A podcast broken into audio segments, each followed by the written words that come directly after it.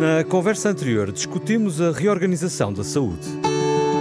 O nosso reencontro é especial. Vamos realizar um Old Friends ao vivo no Teatro Ribeiro Conceição, em Lamego, brindando com vinho à amizade. Time it was and what a time it was, it was a time of innocence, a time of confidences. Long ago it must be, I have a photograph. Preserve your memories, they're all that's left you. Old Friends, velhos amigos, de volta e ao vivo. É a partir do belíssimo Teatro de Lamego que realizamos esta emissão especial integrada nas conferências da Morganheira. É um programa para maiores de 18? É o que vamos ver mais à frente. Para uma emissão especial, nada melhor do que brindar. Um brinde, ainda que virtual, com vinho à amizade. Brinda Lamego, à plateia que aqui nos recebe. Uma salva de palmas para em casa vos ouvirem.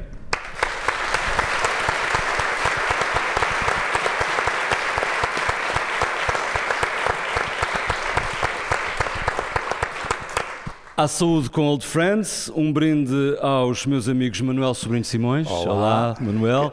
Um brinde ao Júlio Machado Vaz. Olá, Miguel. Um tchim-tchim ao Tiago Alves. Olá, Miguel Soares, Olá. viva. Um brinde à vida, à celebração da vida. Vamos falar de vinho, ou não estivéssemos numa região em que o néctar dos deuses é rei, das propriedades do vinho, da celebração, mas sem esquecer o alerta para os perigos do consumo desregrado de álcool, Tiago Alves. Bom, e nós já fizemos uh, este debate. Há na história do Old Friends uh, momentos, obviamente, em que passamos pelas questões de dependência, de adições, uh, benefícios e também os malefícios do álcool. Manuel Sobrinho Simões, Júlio Machado Vaz são os intervenientes principais neste encontro com plateia que acontece em Lamego, nesta rentrée do Old Friends. Júlio, diria que faz sentido introduzires o tema, uh, dirimindo esta questão, no fundo, uh, fazendo aqui um exercício em torno deste conflito, deste dilema, porque desde sempre, desde há muito tempo, que encontramos publicações e publicações científicas que defendem as vantagens do consumo moderado de álcool, uh, mas se calhar recentemente, corrijo-me se estiver errado, tem, surgiram artigos uh, científicos com uma perspectiva diferente, que apontam para uma abstinência, uma abstinência total, é correto dizê-lo? Sim, sim. Uhum. sim, sim. Ah, é, é, podemos pegar por aí. Acho, a palavra acho... abstinência total aplicada ao álcool está-me a soar tão estranha. Eu agora tive uma associação perversa, pensei, podia ser pior. Podíamos estar podia. a associar não ao álcool, não é? Portanto, mas é claro que isso é perfeitamente pessoal. Pronto, acabou. um, e eu, quando, quando estavas a, a, a supesar, digamos assim, a, a, questão, eu estava a pensar, é verdade que nós uh, já andamos por essas paragens, mas aquilo que tu apontaste, só por si, eu sou suspeito, justificaria o regresso. Porque o Manuel uh, falará muito mais acertadamente do que eu em Opa. termos das, das, coisas, das consequências. Uh, enfim, aqui há uma coisa que é preciso ter cuidado, que é a nossa nostalgia das relações causa e efeito, não é? Pronto, isso até aí eu ainda chego. Mas uh, da área das dependências há uma questão que se tem posto ultimamente e que, eh, para mim, tem muito interesse. Este endurecimento do discurso. É verdade que, eh, até na publicidade, não sejamos nécios, quando aparece o apelo a consumo moderado, eh, grande parte de nós já não consegue ler, porque é nas letras muito pequeninas. Portanto, é, há um apelo ao consumo e depois, lá embaixo, beba com moderação, etc. O que, aliás, já se está a estender a outro tipo de, de dependências. Mas hum, esta saraivada de artigos, eh, com um tom bastante mais pesado e, no fundo, dizendo não há quantidade de álcool segura, não há hipótese, no fundo, de beber álcool sem que isso seja prejudicial e, portanto, apelando à abstinência total. Para alguém que trabalha em toxicodependência há tantos anos como eu, pode ter, veremos se eh, tanto aqui entre os quatro como na plateia há, há vozes discordantes da minha, o que até convirá para podermos conversar, pode ter consequências eh, perversas e contraproducentes. Porque numa cultura como é a nossa e outras que nos rodeiam, que tem no álcool a sua droga de eleição. Parênteses, estamos em 2022 e continuamos a ver títulos nos jornais e ouvir nas rádios e nas televisões o álcool e a droga. Hum? Uma dicotomia que é completamente inaceitável e que tem raízes culturais.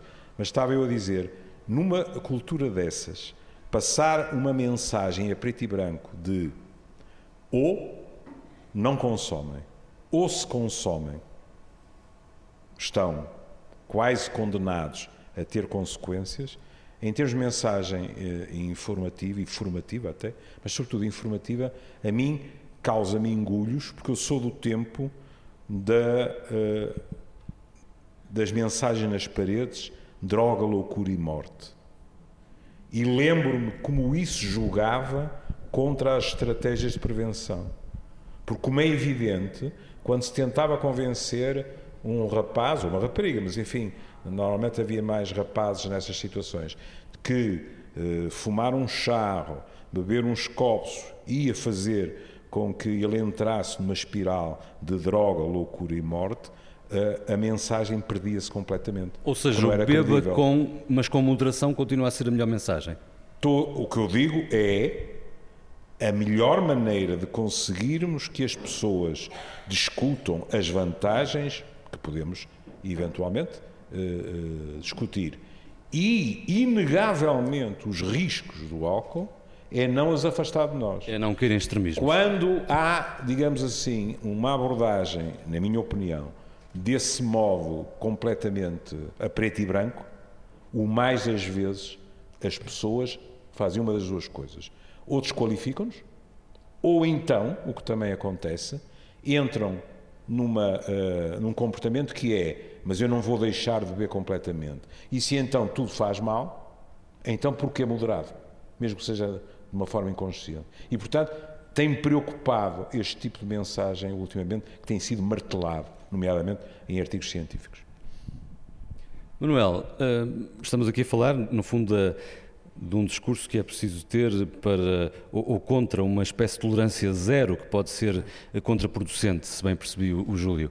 Um, mas, uh, além dos artigos que o Tiago fala, uh, se fizermos uma qualquer pesquisa sobre vinho na internet, uh, vamos encontrar também muitos, imensos artigos, jornalísticos ou não, até estudos a falarem de alegados benefícios da substância, do, do, do álcool ou do vinho, enfim, daquilo que, é, que constitui o vinho. Isto faz sentido? Faz sentido sentido falar em propriedades antioxidantes, em prevenção de cancro, de diabetes, etc? Não, oh Miguel, faz sentido, quer dizer, estas coisas, acho que o Júlio pôs bem o problema. Nós exageramos estas coisas sempre pondo tudo a preto e branco, e não é verdade, não é?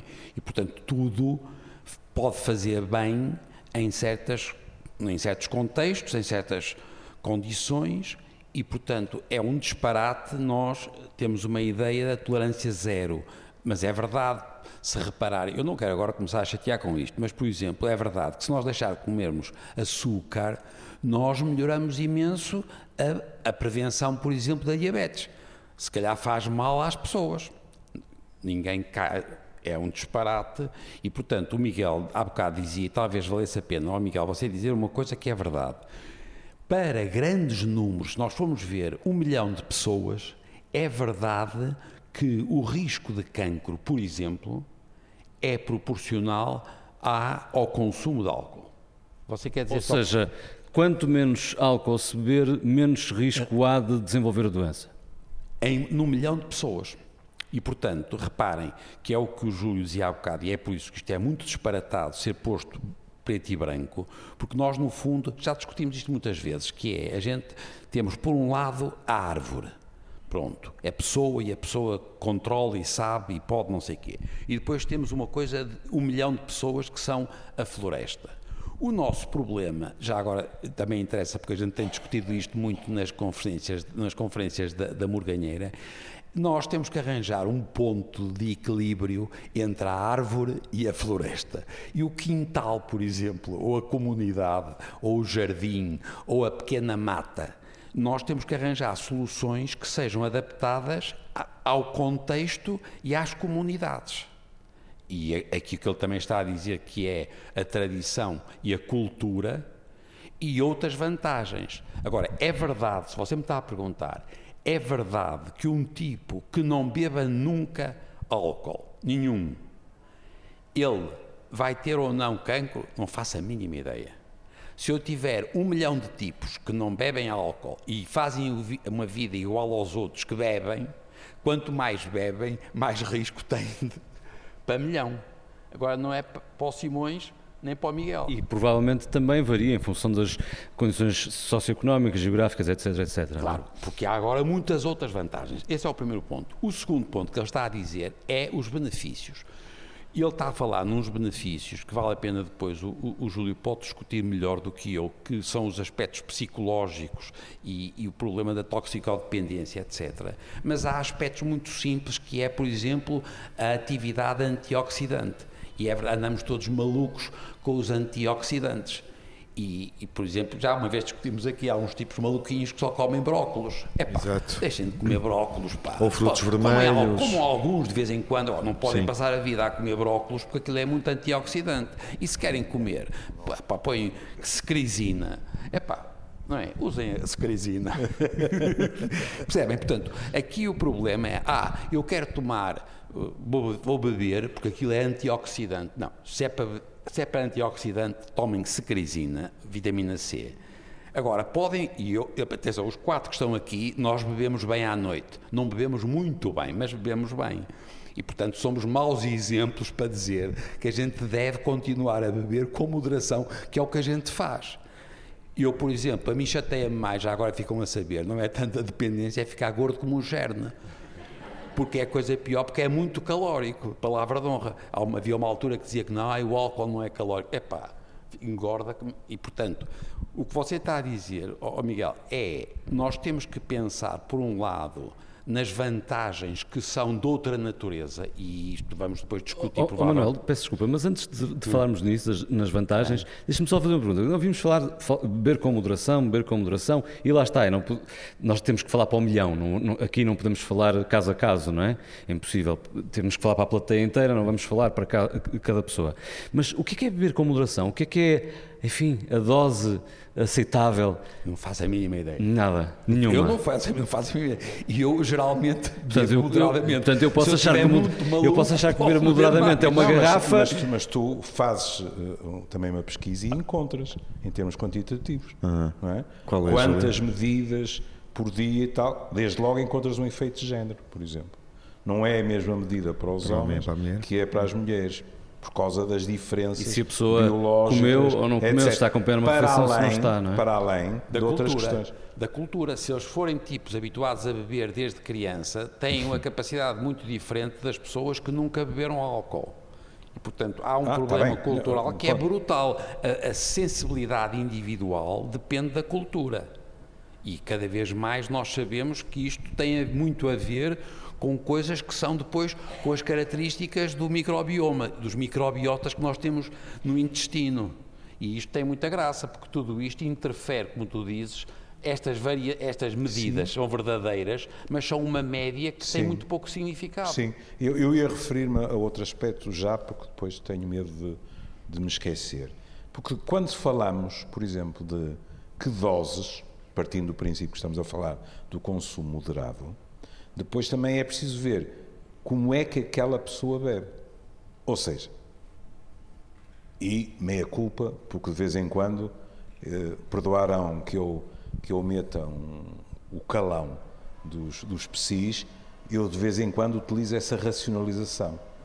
Quer dizer assim, bom, mas eu segunda à sexta não toco em álcool. para que é que isto me serve? Depois, no sábado ou no domingo eu acho, eu vi um bocado mais, eu faço uma média e digo, não, mas eu junto o segunda, terça, quarta... os copos todos da e semana. até fiquei abaixo. Ora bom, mas é que isto não só é uma esperteza saloia, mas isto tem consequências de tal forma que isto tem nome. Não é? Qualquer artigo sobre o consumo de álcool vai-te dizer cuidado com o chamado binge drinking, que é a pessoa que não se limita a beber.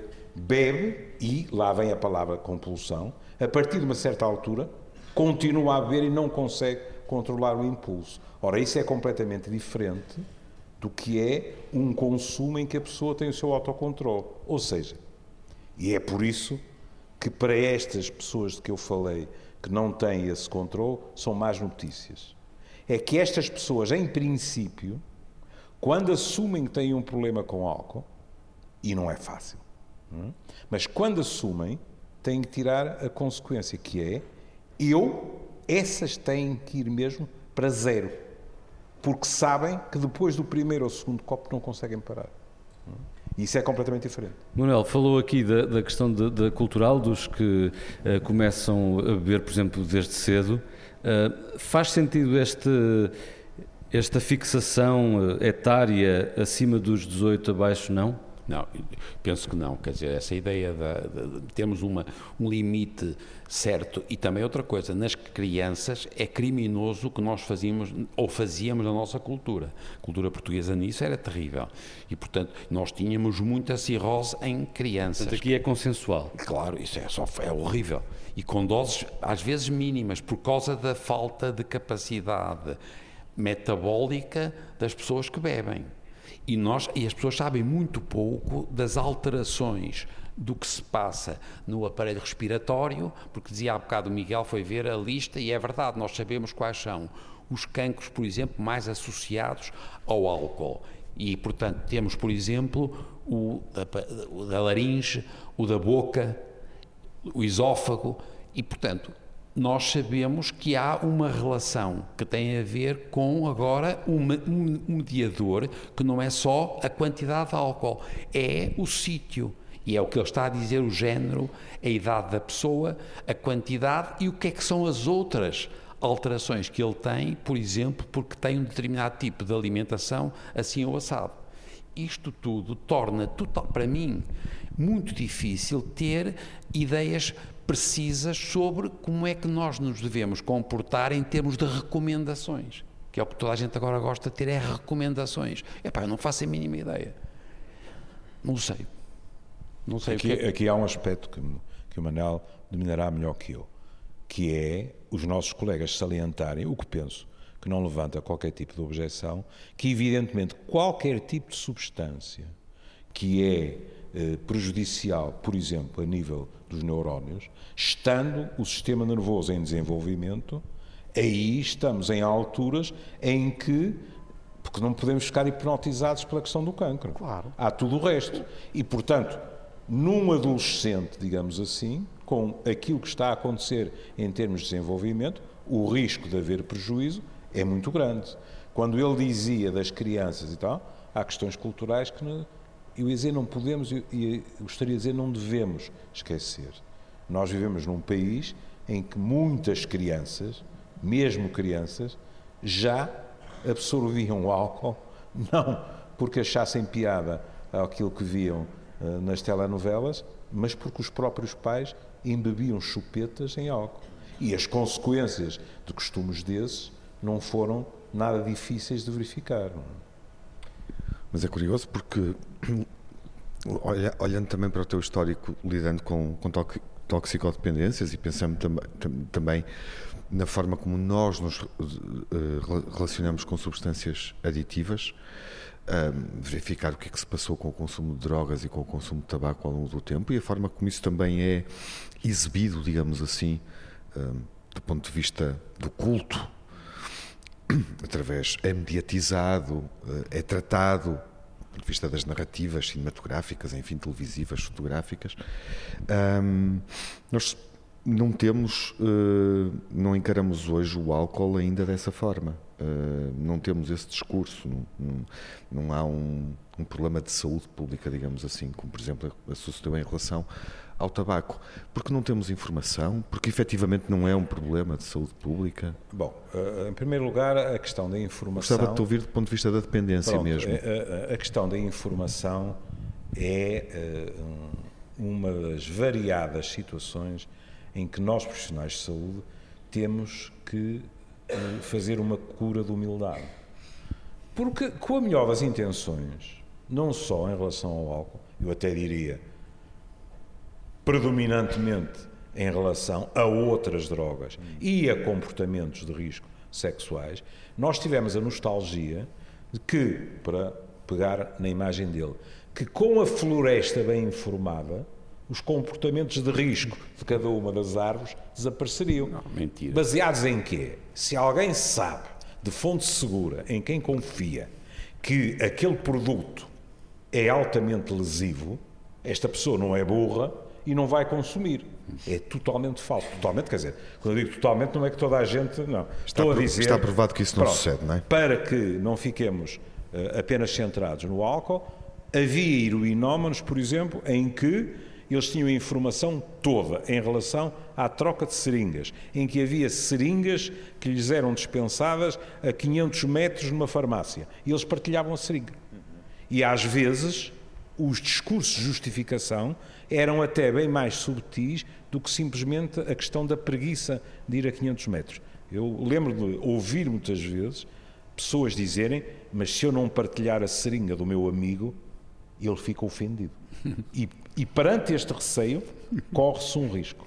Quem diz em relação, por exemplo, a, a produtos desses, diz na contracepção, não é? Quer dizer, nós também tivemos a nostalgia, se toda a gente tiver alguma, porque muita, ainda hoje estamos à espera, alguma educação na área da sexualidade, conhecer os riscos, métodos anticoncepcionais, etc., vai deixar de haver comportamentos de risco. E isso também não aconteceu. Portanto, esperar que a informação resolva as questões estamos conversados. Poderíamos discutir em termos de formação, digamos assim. Agora, há um ponto que tu levantas aí que é muito curioso, que é havia determinados comportamentos que tinham um caráter muito simbólico nos mais jovens. Hum? Um, como de costume, uh, vou morrer a dizer isso, a, a, a expressão errada de a primeira relação sexual, porque não era, era o primeiro coito. Hum? A primeira relação sexual não é necessariamente, e a maior parte das vezes, felizmente, não é. O, coito estabelecia, de certa forma, uma transição. Hum? O consumo da bebida alcoólica, tá. o tirar a carta, o pedir ao pai, etc. Havia em muitos destes comportamentos um, um ritual de transição. É? Hoje em dia as coisas já não se passam assim. De tal forma, por exemplo, que todos nós sabemos. O, o Manel falou de cirroses eh, nas crianças. Bom, mas a mim, os nossos colegas disseram-me que encontram hoje cirroses alcoólicas em rapazes e raparigas de 20 e tal anos, o que eu nunca vi quando me formei. Mas também estamos a falar de quê? É que já não estamos a falar da cerveja com termossos, e os termossos esses, que eu saiba, não fazem mal a ninguém, não é? Estamos a falar de shots. E, portanto, também é preciso ver o que é que as pessoas estão a beber. Não é? E isso, mais uma vez, eh, leva-nos para algo que também tem de ser uma regra geral nos profissionais de saúde, que é nós temos que ter uma apreciação global de quem temos à frente. É. E outra coisa, repara, ele, estás a dizer uma coisa muito importante, por exemplo, eu vou muitas vezes aos Açores. Os Açores, nós temos o maior, a maior taxa de cancro do pulmão da Europa, nos Açores, porque as crianças eram, os pais davam à criança, o equivalente, estavas a dizer, à primeira relação, era fumarem o primeiro cigarro nos Açores e começavam a fumar, estimulados pelos pais, porque era, no fundo, a emancipação das crianças, passavam a fumar. Ainda há algumas aldeias no continente também fazem é, também isso. E, portanto, reparem, não é por mal, é por ignorância. Porque o que eles estão agora a dizer aqui, e que eu, para mim é o grande problema em todo o mundo, em Portugal se calhar é, é, é, pior do que em muitos outros sítios muito civilizados. É o problema de compreender que o que está a discutir é que nós não sabemos bem o que é que acontece às pessoas que bebem ou não bebem. Já sabemos, por exemplo, que quem fuma e demorou tempo a perceber. Justamente. Atenção. E é uma coisa que, que é óbvia. E demorou. Como é que a gente sabe? Como é que vamos provar que aquele tipo que estava treinado a beber sempre um copo à refeição e não sei o quê, uhum. que ele vai ter daí uma chatice um dia? Reparem, eu não quero chateá-los agora com isto, mas nós, nesta altura, o nosso problema é que nós não sabemos o que é que está a acontecer com os vírus. Este vírus, o Covid, nós estamos a ter chatices à distância e ainda não sabemos o que é que aquilo se passa. E é hoje em dia, século XXI, somos 22 e não sabemos. Portanto, há, muitos, há muitas áreas de desconhecimento dos, aquilo que ele estava a chamar, os mecanismos de causalidade são muito difíceis de estabelecer quando há uma, um parâmetro, são parâmetros muito variáveis. Muitas variáveis. Não? É? São muitos variáveis. E muito que são, não são no mesmo sentido. Umas são a favor e outras são contra. Nunca há nada no mesmo sentido. E, portanto, daí é que a gente queria começar a chamar no, o prazer, pá. Não, vocês não querem é, falar do prazer, isso, mas, aqui, mas, antes, antes de falarmos do prazer, Miguel, porque o que o Manuel estava a dizer e o Júlio tinha dito anteriormente, hum, deixa-me só partilhar, uh, sugere-me aqui uma, uma rápida reflexão que tem a ver justamente com o prazer e com a forma como nós também bebemos por satisfação. Um, e até por estilo de vida, pela forma como vivemos, e lá está, como convivemos e convivemos também uns com os outros neste encontro do Old Friends aqui em, em Lamego. Um, há uma. Se nós olharmos, eh, o cinema permite-nos compreender muito do que sucedeu e muito dos comportamentos ao longo de, do último século. Um, e se nós olharmos para o cinema até os anos 60, nós percebemos que as pessoas fumavam e tinham que fumar. Terás algo a dizer sobre isso, Júlio? Nós passamos pelos anos 60, 70 e 80 e antes de termos políticas mais proibicionistas em relação ao consumo das drogas, nós vimos o cinema a glamorizar, a tornar, enfim, interessante tolerável, aceitável o consumo de drogas. Há filmes que hoje provavelmente serão classificados com terão uma classificação mais mais mais rigorosa, não é? Um, exibindo determinados comportamentos que vimos, por exemplo, num filme como o Train Spotting ou nos anos 70, um, em filmes relacionados com, com a cultura libertária dessa época e aquilo que se viveu no Woodstock e, e por aí fora e esta, estou a entrar numa época, obviamente, de boas memórias e recordações aqui para, para o nosso amigo uh, Júlio. Hoje, nós olhamos para o cinema e façam este exercício, se calhar já o fizeram, e o que fica bem, há sempre uma personagem que faz o seu jogging, enquanto pensa no problema que tem que resolver em casa, um, ou no dilema político em que está envolvida, e invariavelmente os casais são filmados a beber um copo, ou na cozinha, ou no jantar, ou num bar quando se encontram o vinho está hoje muito glorificado e, no, e, celebrado. E não sei se sentes isso, mas no uh, cinema português nas ficções, nas também o tabaco. Desculpa. No cinema português também muito tabaco. É uma coisa recorrente. Agora, hoje? Sim, sim, sim. Sentes isso hoje? Sim. Mas sim. o tabaco foi banido do cinema, mas, não é? Mas no cinema português, de 5 em 5 minutos, alguém acende um cigarro ou até menos. Sério? Sério? Bom, não, isso não tinha... Eu sou mais sensível, se calhar, a isso do que E, tu. portanto, estamos a entrar agora na e... questão do, do prazer, sim, uh, e, e, do nosso conforto, nosso estilo de vida, aquilo que é agradável, e o álcool também é agradável, portanto, isto não é uma conversa só para e, falarmos e, das doenças. E, e tens razão, sabes, não é só no prazer é também num prazer muitas vezes terapêutico. Claro. Eu, pronto, eh, eu estava a pensar na questão cinematográfica. É frequentíssimo que eh, duas pessoas chegam a casa, não é? Ou ao mesmo tempo, ou alguém já lá está, e a pergunta que surge é: queres um copo de vinho? Quase todos os filmes têm é? essa cena. Pronto. E aquilo traduz o quê? Depois de um dia melhor ou pior, há um momento de relaxar e aquilo é, torna-se agradável, etc. Portanto, isso estou completamente de acordo e é uma mensagem poderosíssima. É. Pronto. Ó oh, oh, Júlio, e achas que é um remédio? Porque nós estamos, como o que eu nas estou a festas, dizer estivemos na festa é que há uma vertente remédios. terapêutica, Não por é? exemplo, em termos da ansiedade. É um A, remédio para a- a a questão final da nossa Sério. conversa aqui é justamente se é um Não, é remédio, que se é terapêutico. Não, não vou. Ah, É um- é um- a Nossa Senhora dos Remédios também, também nos descreve isso. Estamos em lamento. Bem, eu não quero ofender a, a Claro. fé de ninguém, mas eu mais e, depressa... e até, até onde é que é satisfatório e, portanto, até, Não, onde, não, é que podemos, até onde é que podemos beber para celebrarmos di- o que também. eu ia dizer é-. É que mais depressa eu imaginava a Nossa Senhora dos Remédios, perante a minha ansiedade, a dizer-me para beber, olha, pronto, uma fruta da morganheira, não é? Do que receitar-me benzodiazepinas. Não joga muito bem, não é? Chamar-vos-ia apenas a atenção para uma outra questão, que é a questão da compulsão. Hum? Porque com muita frequência, quando as pessoas, quando nós achamos também, por razão sem ela, que alguém começa a ter problemas com álcool, etc., a resposta eh, muitas vezes é monótona, que é eu paro quando quiser, eh, não há problema nenhum e tal e tal. E muitas vezes eu disse aos meus alunos que isto não é uma questão de quantidade, quando falamos da compulsão, e eu lhes dizia: pensem só nisto. Há pessoas que, quando vão jantar, pensam assim: e o que é que me apetece comer? E isto também tem uma razão clássica, pelo menos comigo é assim. O Manel também penso que navega nas mesmas águas, porque conforme que nos apetece comer, nós temos restaurantes favoritos. Bom, há pessoas que insensivelmente deslizam para uma situação que não é tão clara na cabeça delas, mas na verdade o que elas vão é beber. E depois vão escolher o que é que comem Em com- função do- em função do branco, daquilo que do vão tinto, beber, o da mais canha, da cerveja, do com o efeito ansiolítico, percebes? E aí já é complicado.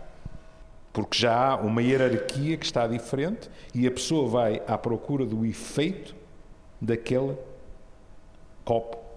De tal forma, e com isto me calo, de tal forma que acontece uma coisa que nós psiquiatras de vez em quando nos divertimos a verificar, que é porque as pessoas sabem o efeito que esperam e que vão ter. Há pessoas que estão muito ansiosas e pegam, por exemplo, num um medicamento qualquer, das benzodiazepinas, pegam num copo d'água, metem a benzodiazepina e quando pousam o copo d'água, com a maior das lhanezas, dizem já me sinto melhor.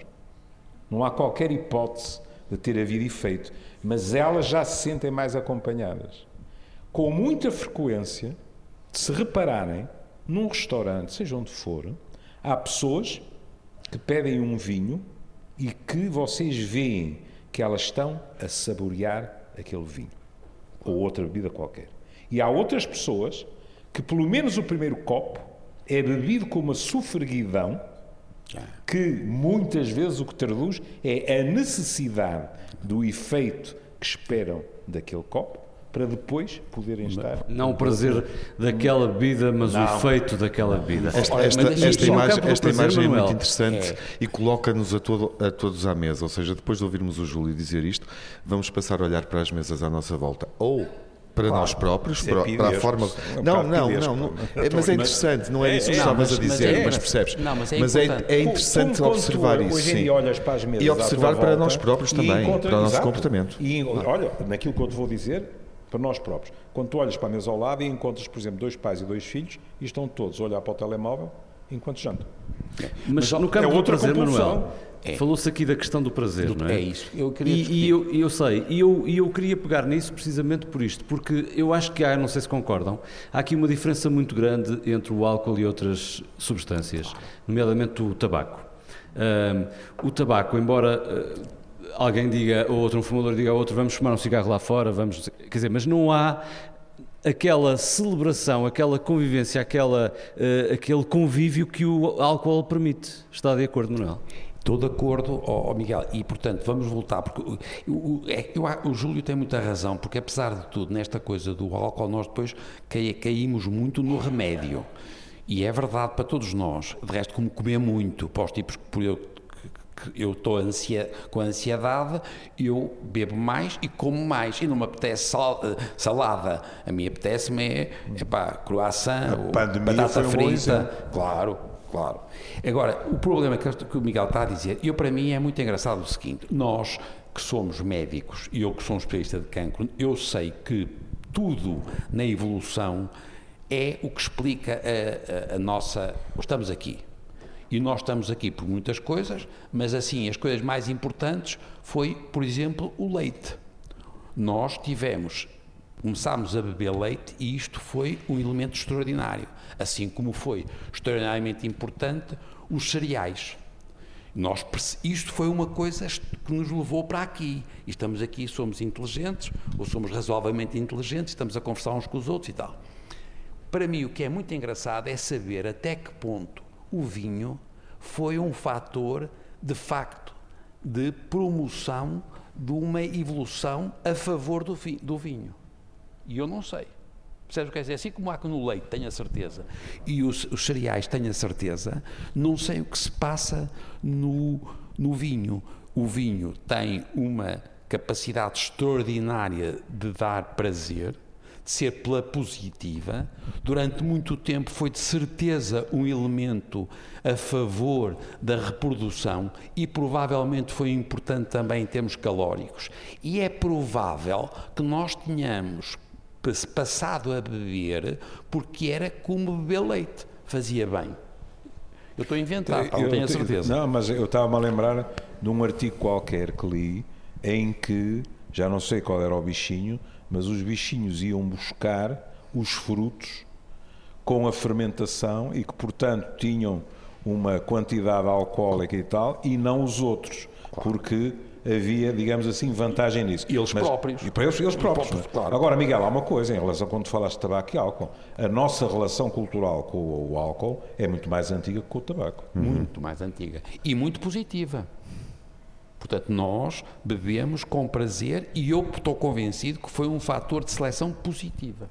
Uhum. O que é, eu não tenho a certeza se é quantificável, mas e, portanto, e tem muita graça, porque o, o Júlio, uma vez, já fizemos uma vez com ele, já não me lembro onde é que fizemos isto, e a gente começou a dizer, ah, pá, ainda por cima a atração é uma coisa muito bom, o álcool e não sei o quê. E depois ele disse, olha, e a impotência quando eles bebem demais. Mas isso agora já estamos a passar da floresta, estamos a falar para o quintal, ou para, para a árvore.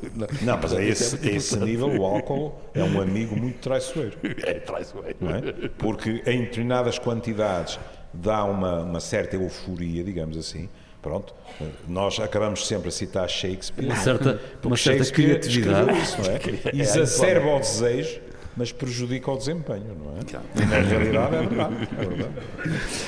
Meus caros, é. uh, foi um gosto reencontrar-vos aqui uh, para este Old Friends transmitido na Antena 1 eh, e que se prolonga. Podem ouvir-nos em podcast uh, e ouvir a participação do público e também de um convidado especial um, que estará connosco nos uh, próximos minutos, nesta emissão que acontece uh, ao vivo na conferência da Morganheira, no Teatro Ribeiro Conceição, em Lamego. Até à próxima emissão na rádio, Manuel. Um abraço. Então, até à próxima. Um abraço, Manuel. Júlio, até já, abraço, Júlio. até breve.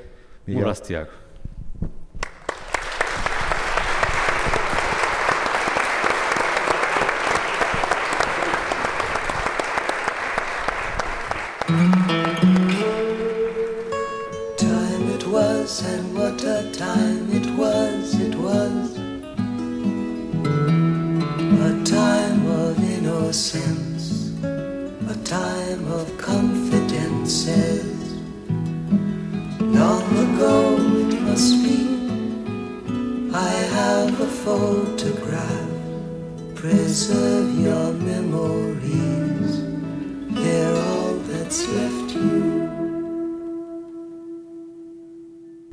Friends prossegue este encontro que fazemos um, em Lamego, que é também, obviamente, uma celebração do, do prazer de, de, beber. E temos um convidado especial, é em boa verdade o nosso anfitrião, Orlando Lourenço das Caves Morganheira. Obrigado por estar connosco e obrigado por nos receber. Muitíssimo obrigado.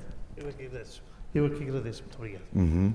É um gosto tê-lo a juntar-se à conversa com, com o Júlio, com o Manuel e também com uh, o Miguel. Nós falamos muito uh, neste nosso encontro, em, no contexto do, do, Old, do Old Friends, dos dos malefícios, digamos assim, do álcool, uh, mas também dos benefícios. Estão identificados os benefícios do champanhe ou do espumante? Estão devidamente identificados? Deixe-me, antes, antes, de responder, dizer que é arriscado uh, estar com amigos e, e patrocinar um, uma conferência em que eventualmente estejamos a pôr malefícios e benefícios ao vinho. Uh, nem... Com certeza absoluta, mais de 90% dos meus colegas de profissão uh, achariam despiciando uma, uma situação destas. Mas é uma coisa que nós falamos entre amigos e já fizemos mais que um programa sobre isso. Uh, Isto também faz parte da responsabilidade social das marcas, não é? Claramente, claramente. Mas, mas é óbvio que o importante aqui é ouvirmos a capacidade e eloquência dos palestrantes em falar de situações muito concretas, situações muito reais e aceitarmos essas situações. É óbvio que os produtores de vinho e de espumante estão conscientes hum, de todos esses problemas que existem no álcool. Resta-me resta uh, a alegria uh, de produzirmos um álcool com, baixa, com baixo teor alcoólico, uh, produzirmos um, um, um produto que eh, celebra normalmente eh, os grandes acontecimentos, eh, o casamento, que associamos a momentos festas, festivos, exatamente. Alguns divórcios também, ah. já sabemos que, que, que, existe, que existe é consumo nessas, É verdade. Exatamente. Há, há pessoas que celebram religiosamente, por exemplo, todos os anos, o dia em que se divorciaram. Portanto, claro, portanto também, também há harmonização de vinho para divórcios. Claro, mas, não, Júlio, mas especificamente um com espumante. É? Isto tem um, especificamente um valor... com espumante. Não, Conheço pessoas Tens informação sobre isso. especificamente com, com espumante, é verdade. É verdade. Ah, portanto, aos meus amigos, só tenho de dizer que tenho aqui uma fervorosa, fervorosa eh, ajuda no que respeita ao consumo de espumante. Eh, eu queria dizer-lhe que, que realmente a especificação do espumante é uma coisa que não está no dia a dia e, e, que efetivamente falaram uh, aqui num outro ponto, um deles, uh, o álcool perigoso, uhum. o shot, exatamente, será aquilo que mais impressiona, a forma como é tomado até, é? chegar a um bar e é a primeira coisa que se faz é um shot, dois shots, três shots, uhum. cinco shots. Em jejum, em jejum. E às vezes em jejum, exatamente. Portanto, e esse aí é que eu tenho que condenar e, e, e gostava que os nossos jovens se habituassem eh, a beber coisas boas. E depois... Pois, porque no caso dos jovens, e quando falamos de shots e das queimas e tudo, eh, muitas vezes eh, são bebidas adulteradas, enfim, de qualidade muito duvidosa para não dizer pior, não é? Ora bem, aqui já tem que ser. Isso é muito diferente um pouco... de beber um vinho engarrafado que Exato. sai de uma. A técnica a estar em cima.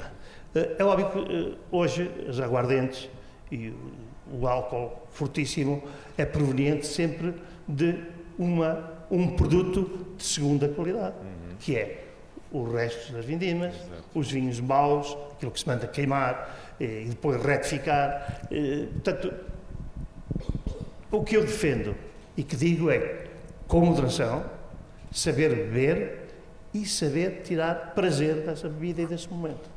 Prazer. Tudo que seja além desse prazer é mau. É? E Portanto, aqui podemos ter uma boa baliza para a tal moderação de que se falava há pouco. Não é? Claramente. Mas é que uh, o professor Orlando uh, tocou num ponto muito importante e que, vamos ser honestos, não é exclusivo dos jovens. É muito preocupante nos jovens. Eu já estou aposentado há um, há um bom par de anos, mas lembro-me de alunos meus, maioritariamente rapazes, me dizerem que na noite tal saíam para os shots. É? E, interessando-me eu pela questão, perguntar e como é que isso é feito, etc, etc. E não havia, por exemplo, nenhum projeto, não estou a dizer que não pudesse acontecer, mas não havia nenhum projeto de ir comer qualquer coisa. Não. Ia-se beber. E quando eu aprofundava um pouco mais, até surgia o calão. Porque a questão do prazer. Eles não tinham verdadeiramente prazer, porque bebiam o mais depressa possível para, no calão, apanhar a moca. Isto não é beber por não. prazer nem nada que se aproxime, não é? Agora, importa dizer que isto não são comportamentos exclusivos dos mais jovens. Porque às vezes há gente que é da geração até dos pais deles, não é? Que acaba por fazer a mesma coisa. E, portanto, isso, quer queiramos, quer não, o estilo, digamos assim, de beber traduz aquilo que é a motivação da pessoa. Por exemplo, eu, eu não sei o que é que senta alguém, há bocado eu falava disso, mas deve ser terrível quando um alcoólico nos diz mas caramba, porquê é que. E nós não conseguimos responder grande parte das vezes. Porquê é que eu não posso beber socialmente? Eu, a partir de agora, isto é terrível, eu, a partir de agora, pronto, estou muito satisfeito, a minha família está outra vez comigo, etc. Mas, ó, oh, doutor, ponha-se no meu lugar. No Natal, toda a gente tem o seu. E eu estou a beber eh, refrigerante, ou isto ou aquilo, porque não posso. Porquê é que os outros conseguem?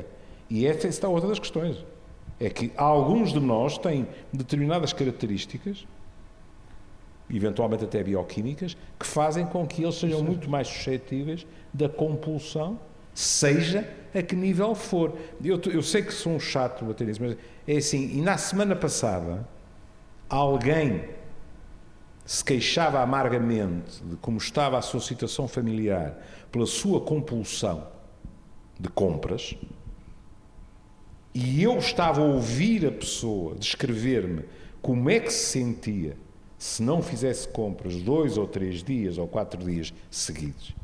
E o quadro é o mesmo. Por incrível que isso possa parecer, é uma ressaca. A pessoa no primeiro dia aguenta, no segundo dia aguenta, e de repente a ansiedade vai subindo, vai subindo, vai subindo, e a pessoa sai disparada e gasta o que tem e o que não tem a fazer compras. Portanto, há qualquer coisa de comum neste tipo de questões que é a incapacidade de controlar o impulso. É verdade. É por isso também, eh, bem a talho de foice, que nos últimos anos se começou a falar tanto também de dependência sexual.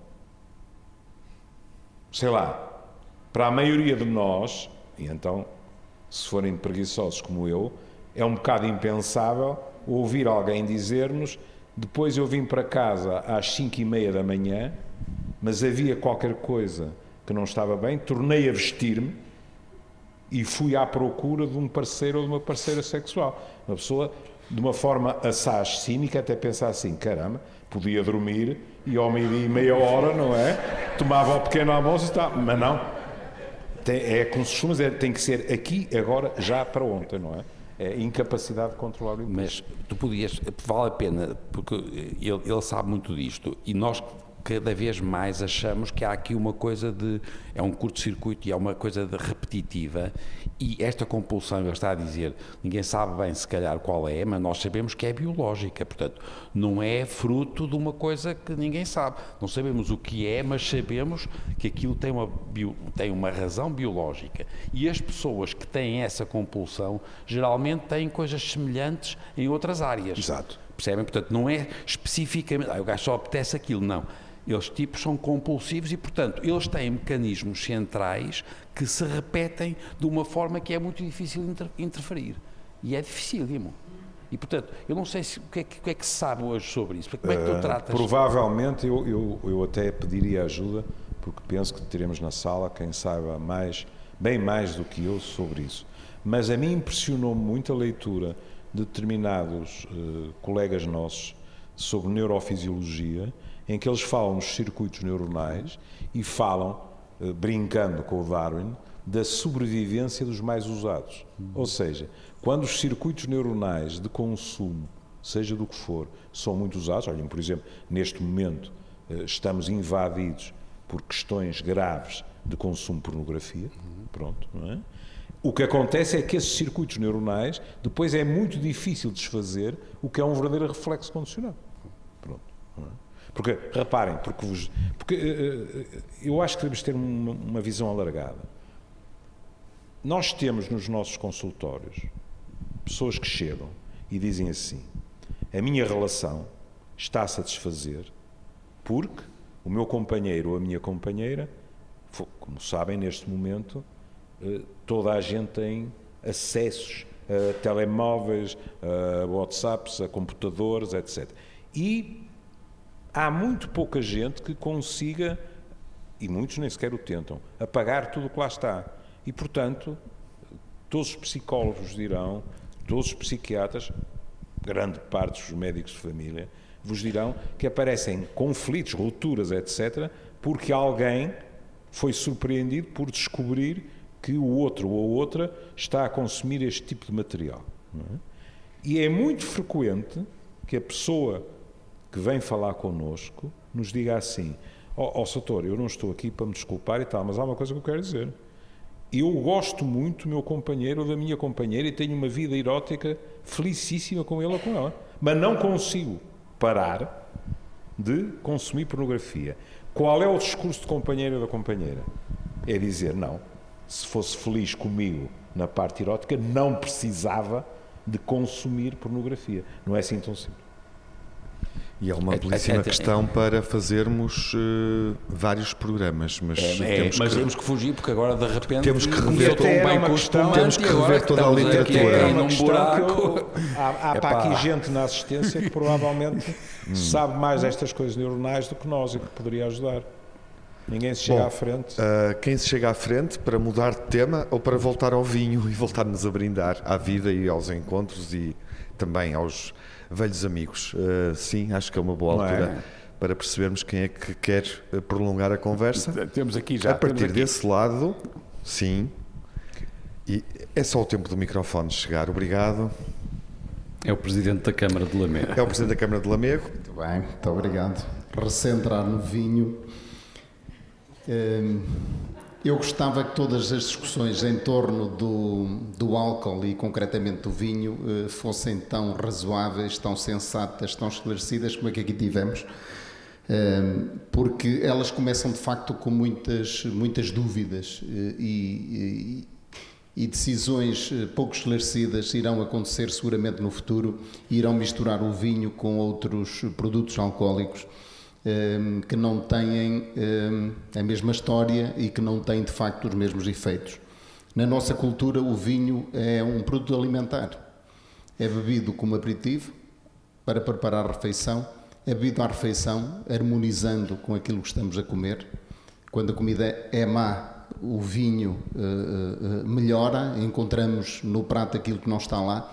Quando a comida é muito boa, o, o vinho uh, celebra a, a, comida, bebemos uh, à sobremesa uh, um vinho fino, um, um vinho do Porto, ou até como pós-sobremesa. Há outras bebidas que se bebem a toda a hora, sem qualquer desprimor para essas bebidas. A cerveja pode-se beber a qualquer hora. As bebidas brancas, os aguardentes, os brandies, os whiskies, os, os gins, os shots de que já aqui falamos, são bebidas mais associadas a um consumo fora da, da refeição. O vinho para nós também é cultura. Neste momento está-se a fazer em lagares ancestrais de trás-montes, cavados em rocha de granito ao ar livre, vinho. E está a ser feito por eh, empresas que muitas delas têm adegas super modernas está-se a tentar recuperar e de alguma forma dar sentido a este entendimento que nós temos do vinho, não como álcool, mas como algo muitíssimo mais uh, uh, significativo uh, para nós e que entronca, enfim, numa história de milhares de, de anos. E já vou deixar aqui, enfim, só de leve, o peso que o vinho tem depois eh, na nossa economia e, na, nossa, na nossa paisagem e na forma como estamos organizados enquanto, enquanto sociedade eh, numa região que tem 45 mil hectares de vinha, que exportou o ano passado 70% dos vinhos nacionais, eh, ou antes em valor, 70% das exportações corresponderam a vinhos, a vinhos do Douro. Mas compreendemos que a política é feita por gente que tem esta cultura e gente que não a tem.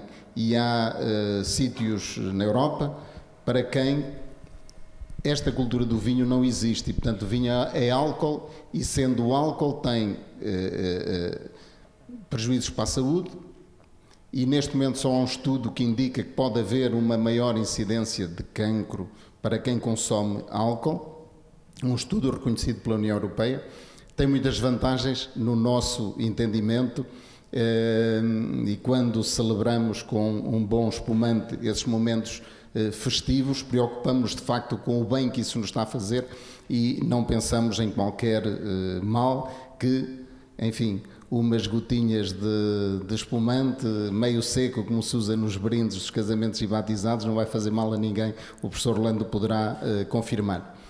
Mas efetivamente podemos vir a ter nos rótulos do vinho, muito proximamente, numa década, década e meia, uh, uma legenda a dizer uh, faz mal à saúde, pode provocar cancro. E, e temos que nos preparar para isso. E eu quero me preparar para isso, pensando que vou continuar a beber um bom copo de vinho e a pensar que me faz bem.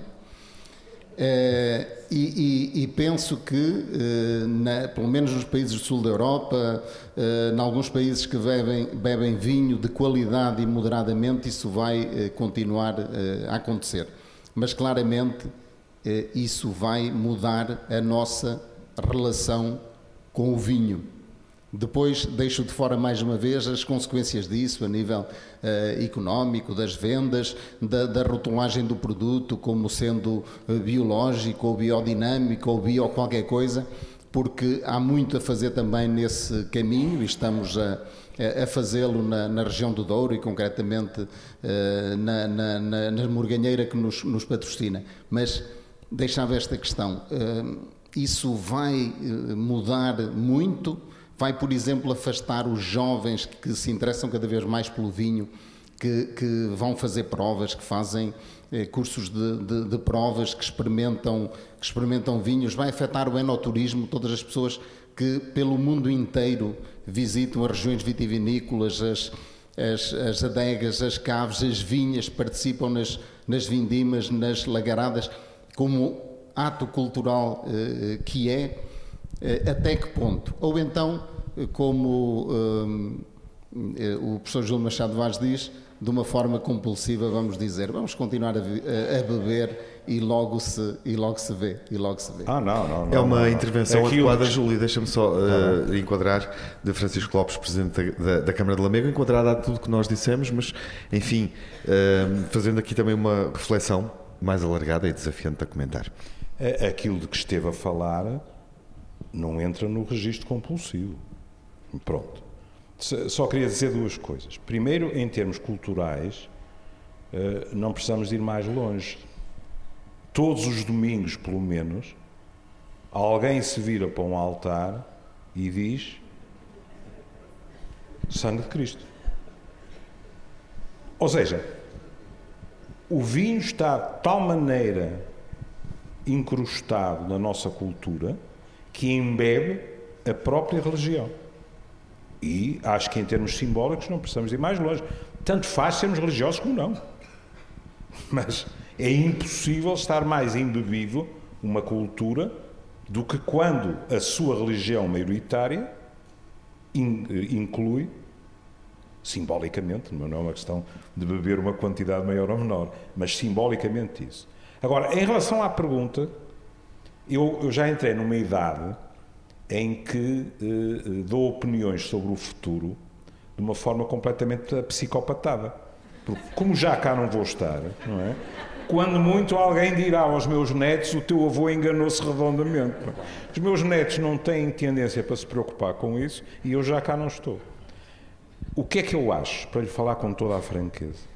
Acho que a questão da rotulagem, em termos de influência concreta, não vai longe. Não foi com o tabaco. Mas, mas, mas pode acontecer, não, não é? Está bem, mas deixa-me só acabar. Foi, foi muito bem observado. Com, com o, está bem. O que eu estou a dizer é que com o tabaco, quantos jovens, é que, e, não jovens, é que nós conhecemos, que perante um maço de tabaco diz o tabaco mata, de repente têm uma epifania, devolvem o maço e diz desculpe, não quero. Quantos deles é que discutiram entre eles? Opá, tu viste o rótulo? Pá. Epá, nunca tinha passado isto pela cabeça. Não, não é verdade. Aquilo que temos vindo a observar na minha opinião, é fruto de melhor literacia em geral e melhor literacia de saúde, que continua a ser completamente insuficiente. O ensino, não é? O ensino. E isso, na minha opinião, em parte explica as curvas que é os homens têm vindo a fumar menos e, curiosamente, as mulheres ainda não entraram nessa descida, pelo contrário, muitas vezes, e os jovens também não. O que, o que nos leva, às vezes, a pensar em coisas em termos culturais muito curiosas, que é, será que para atingir a desejável igualdade de direitos e deveres, as mulheres, muitas delas pelo menos, terão que passar pelas asneiras dos homens. Ou seja, quanto tempo vamos esperar para também as mulheres começarem a fumar menos, como está a acontecer com os homens? Mas, mas ao, ao Sr. Presidente, deixe escrito para os seus filhos, porque é mais novo que eu, para conversarem com os meus netos e que eles que lhe expliquem depois se com os rótulos houve uma diferença radical de atitude. Não acredito nisso. E a indústria está preparada para isso? Como é que encara isso? A indústria, quer dizer, o setor do vinho. Ora bem, o, o Sr. Presidente falou numa situação. Ah, sim, sim. Não, não é para si, não, não é para si. Não, não, falou numa situação que é hoje muitíssimo importante, que é os biodinâmicos, os biológicos. E o que é que temos aí? temos que. Estamos a preparar as vinhas, as uvas e depois o vinho com o menor número de produtos químicos possível. E posso dizer, hoje os biológicos são, têm uma sulfatação, o máximo duas de, do velho cobre, sulfato de cobre, para aligeirar todas as situações, todos os males pequenos que a vinha possa ter. As vinhas não são cavadas, continuam com ervas, muitas delas daninhas, e o que vamos ter? Um produto muito ecológico, um produto em que eh, tudo o que é eh, produtos fit fitossanitários de um prejuízo brutal para a estabilização do vinho, para a qualidade do vinho, para lhe retirar eh, características organoléticas, para lhe tirar eh, aromas, para lhe tirar isso tudo, e hoje faz-se muito isso. O que é que se fazia antigamente e ainda se faz em determinados sítios? Pulverizar de 11 em 11 dias. Estamos a falar de 20 vezes, às, às vezes, fazer uma pulverização. E eu vou falar aqui de uma situação que ainda é, tem que ser assim, a região de Champagne, uma região brilhante, brutal, fazem-se coisas excepcionais, mas de 11 em 11 dias, os helicópteros andam a fazer uma pulverização geral e depois cada um que tem a sua vinha paga pela primilagem de videiras que tem e da área que tem. Ora bem, e porquê? Porque sabemos que é a umidade, a temperatura, as condições climáticas da região. O Douro não tem isso.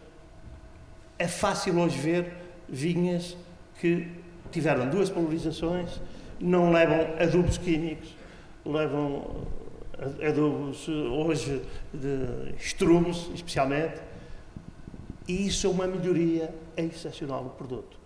Eh, claro que a ajudar eh, os cientistas eh, que têm estudado esses casos têm feito e desenvolvido tecnologia de ponta excepcional. Isto é, as novas máquinas de, de, de, de prensagem, os novos lagares eh, mecânicos, eh, lagares feitos com a precisão de eh, imitar os pés do homem, os antigos pés do homem, que apesar de se voltar ao tradicional dos lagares e fazer isso, muitas vezes faz-se para chegar ao tradicional.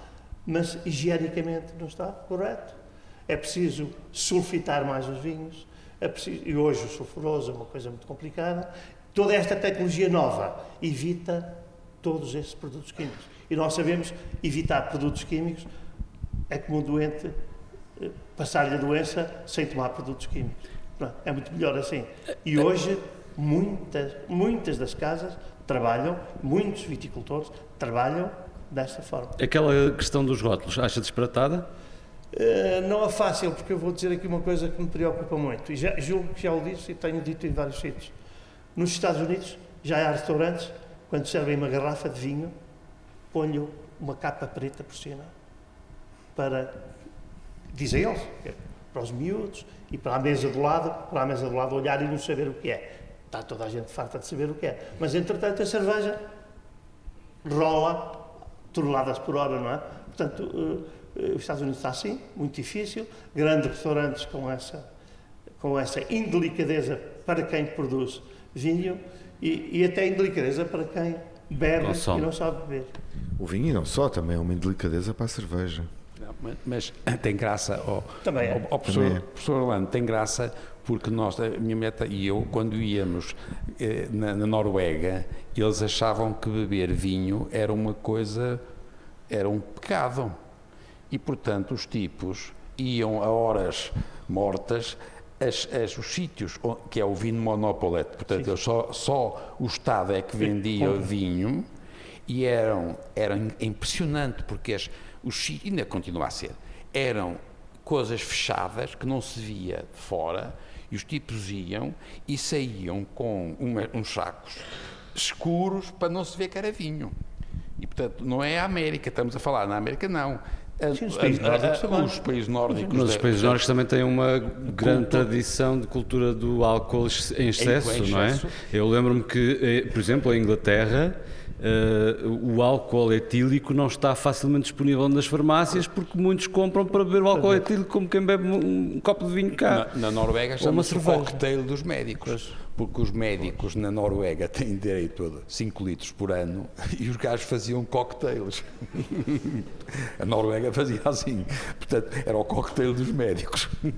Aqui é uma tragédia. Não, estamos a dizer uma coisa, porque eu, ah, eu queria voltar, porque eu estou de acordo com o Júlio, a, a rotulagem vai ser. É horrível, porque está a dizer uma coisa que é muito interessante, que é, atenção, nós vamos fazer cada vez mais um produto ecológico, é Exato. crucial que se faça. Um produto natural, melhor do ponto de vista das, tudo, das substâncias mas, que mas se isso, consumimos. até que ponto isso continua ou não a ser dissuasor, acho que não será. Para mim, o que é, e é verdade, reparem que isto também se passa com o chocolate, as pessoas, o chocolate tem a mesma coisa, também tem compulsão, e as pessoas, e vai haver também com o açúcar. Portanto, nós somos na alguma, nós, vamos agora voltamos àquela coisa, aquilo que nós fomos sempre treinados ao longo dos anos a ficar mais dependentes disto ou daquilo, se fossem maus já tínhamos morrido. Nós ficámos assim porque era melhor. Portanto, o vinho era muito bom. Portanto, já tinha acabado. Quer dizer, se o vinho não fosse bom e desse muitas chatices, tinha desaparecido. As pessoas gostam de chocolate. Porquê? Ah, porque é bom, o leite, ah, mesmo assim, coitados, vêm-se à rasca, porque nós somos, nós temos uma quantidade enorme de gente que é, que é mutante, que é normal, portanto, os mutantes é que são bons, os ficaram lá os normais e vêm-se à rasca para beber leite e têm que, têm que beber iogurte, etc. Mas se isto foi assim ao longo dos tempos, isto em termos da, agora, da, da floresta, foi uma coisa muito boa. Eu gosto muito daquela máxima para me sossegar a consciência, se sabe bem não faz mal. Exatamente. Não, é? não mas que é crucial. Portanto, e agora, o que é que eu estou a, eu estou a procurar, desde, sabem que eu tenho a mania disto, tenho a mania que tudo que a gente mete na tripa, e eu meto na tripa, porque é, há uns tipos que também inalam, mas que inalar é mais complicado. Mas para meter na tripa, nós fazemos uma inflamação. Portanto, o que nós caracteriza sempre, e é por isso que nós ao longo de milhões de anos fomos incorporando os vírus que fizeram com que a gente ficasse assim, porque nós temos o nosso ADN veio de vírus há muitos anos, ao longo dos anos. E, portanto, nós, durante milhões de anos, fomos incorporando coisas que eram, através de inflamação, eram coisas que davam vantagens relativas e isto era incorporado pela positiva e nós evoluíamos. Não era, morriam e iam-se embora. E, portanto, eu tenho a certeza, e voltamos à mesma coisa da há bocado, eu acho que o vinho, nas culturas que têm uma cultura de vinho, foi seguramente uma coisa muito positiva pelo, pelas, pelos aspectos positivos, como diz, eh, alimentares e todas as razões que disse. E isso significa que nós, durante anos, percebemos que era muito bom ficarmos inflamados, que é o que nós estamos aqui nesta, nós estamos aqui todos inflamados porque nós somos filhos dos gajos inflamados, outros morreram. Portanto, nós que estamos. Claro que há uns gajos mais inflamados que outros, que é sempre assim. Mas, mas portanto, nós, O truque é perceber, e isto pode ter a ver com o que ele está a dizer, é porque a gente tinha que perguntar, a história das inflamações crónicas recidivas que fazem com que as pessoas fiquem com, com compulsões, etc., é outra coisa que são as inflamações crónicas. Mas a inflamação per se é uma coisa muitíssimo boa. Eu adoro ficar um bocadinho inflamado. Adoro. Que? Opa! E portanto, percebem? Isso, isso inclui o mau feitio ou não? Também. Ah, pronto. Mas aí é, perco, mas é quando eu perco. É o contexto e o limiar. No contexto e o limiar, atenção. Mas, portanto, mas vamos só discutir isto. O, o, vinho, eu tenho a certeza que o vinho é diferente de muitas outras coisas. O que é que, porque é o que o Júlio está sempre a dizer que está subjacente. É pá, mas aquilo tem lá álcool. Isso é, o que é aquilo que a gente acha graça, mas é isso que nos lixa. E portanto, é, é isto é que é, já disse, o que a gente gosta é aquilo ser um bocadinho alcoólico. Mas é aí que a gente sabe que isso tem aí algum risco. Eu pessoalmente acho que nós vamos continuar a ser, nas nossas culturas, que são culturas do vinho, vão, vão continuar a ter um, uma capacidade muito grande de nos adaptarmos, porque se não formos também, nós perdemos, desaparecemos, fica, quer dizer, as, as, sociedades nesse aspecto são inteligentes e, portanto, eu não acho, se eu agora estou a pensar que ele está a dizer, a gente não sabe o que é que nos vai acontecer, mas eu tenho quase a certeza absoluta que a cultura do vinho vai continuar a ser como muitas coisas associadas às culturas que foram boas para a evolução da espécie. E reparem, o leite é uma coisa verdadeira. É verdade que agora também há umas senhoras agora que são mães e que acham que não devem usar leite, que é uma estupidez. Percebem? Quer dizer, quando a gente começa a perceber que em tudo há tal inflamação que pode dar chatices, há uma gente que diz, ah não, o, o leite tem que acabar com o leite. E, pá, mas é uma estupidez, percebem? Do ponto de vista agora social e da, da floresta e mesmo do quintal, pode ser bom para, para a Dona Rosa. Pode, ter que, não, pode, pode não ter que ter leite, mas a maior parte das pessoas tem que ter leite e deve usar o leite. E quem diz isso diz a grande maioria. O pão, pelo amor, o arroz, o feijão. Percebem? O que tem graça é que o vinho é a coisa que é mais parecida com a nossa coisa de todos os dias. Porque, e é aquilo que é mais próximo da nossa cultura e que tem realmente um componente de risco. E, portanto, para mim é, um, é uma coisa engraçadíssima. Eh, mas se, se eu pudesse eh, dizer uma outra coisa aqui, a componente importante do, do, do, vinho é o álcool e depois os, os, seus componentes aromáticos que lhe dão o aroma. Mas, curiosamente, para, para melhorar a situação, desde há uns 5 anos, 6 anos, que todas as empresas estão a baixar o seu teor alcoólico. Ao ponto de algumas normas internacionais dos, ditas pelos grandes apreciadores, é que o vinho tem que voltar aos 12, 12 graus e meio de teor alcoólico. Não devemos esquecer, especialmente o Alentejo, e eu sou suspeito, tive uma empresa no Alentejo com, com vinhos com essas condições, 16 graus era normal. E qual é a consequência dessa redução para, para a produção de vinho ou para o sabor? E temos que fazer as vindimas um bocadinho mais cedo, eh, não deixar maturar tanto, tanto as uvas e, e, e isso dá-lhe uma característica excepcional, que é uma maior acidez, onde vigoram os antioxidantes muito melhor, não é? Portanto, será muito melhor. Mas quando refletimos e vemos que até os vinhos verdes, que na nossa juventude tinham 7 graus, 6 graus, 8 graus, não é? Uh, nós vemos hoje alvarinhos com, já vimos, com 14 graus, 13,5, 14, 15, os vinhos verde normal, uh, 11 graus, 12 graus, portanto, essa foi uma tentativa exatamente de prevalecer algo de viciante em quem o consome, que é o, o dito álcool, exatamente. Portanto, mas hoje não, estamos, estamos com, com a Borgonha nunca saiu do, do, dos seus 13 graus de teor alcoólico, 12 graus, uh, mesmo champanhe, mas aí por um outro motivo, é que Raramente as uvas em champanhe têm mais de 10 graus, 10 graus e meio. Depois, o, o, até aos 12 graus ou 12 e meio, que normalmente têm, é, é, com a segunda fermentação em garrafa, que adquirem, eh, com açúcar esse, esse teor alcoólico, mas, de certa forma, Bordeaux, Borgonha, Itália especialmente, acabaram, e nós também o estamos a fazer no Douro já, a baixar, e, e, quando digo baixar 2 graus, 3 graus, é muito, não é? É muito. Portanto, a educação também de quem sabe beber e saber apreciar um vinho não tão pastoso, tão alcoólico, mas um vinho em que se distinguam as características fundamentais. Portanto, o planeta está a aquecer e o vinho está a arrefecer. Esta reflexão é, Mas... é, também é um ponto importante para menores de 18, o que o Orlando Lourenço das Caves Morganheira acabou de dizer. Vamos fazer uma ronda, procurar uma intervenção. propor, uma intervenção inflamada. A temperatura aquece na sala. sala. Temos ali.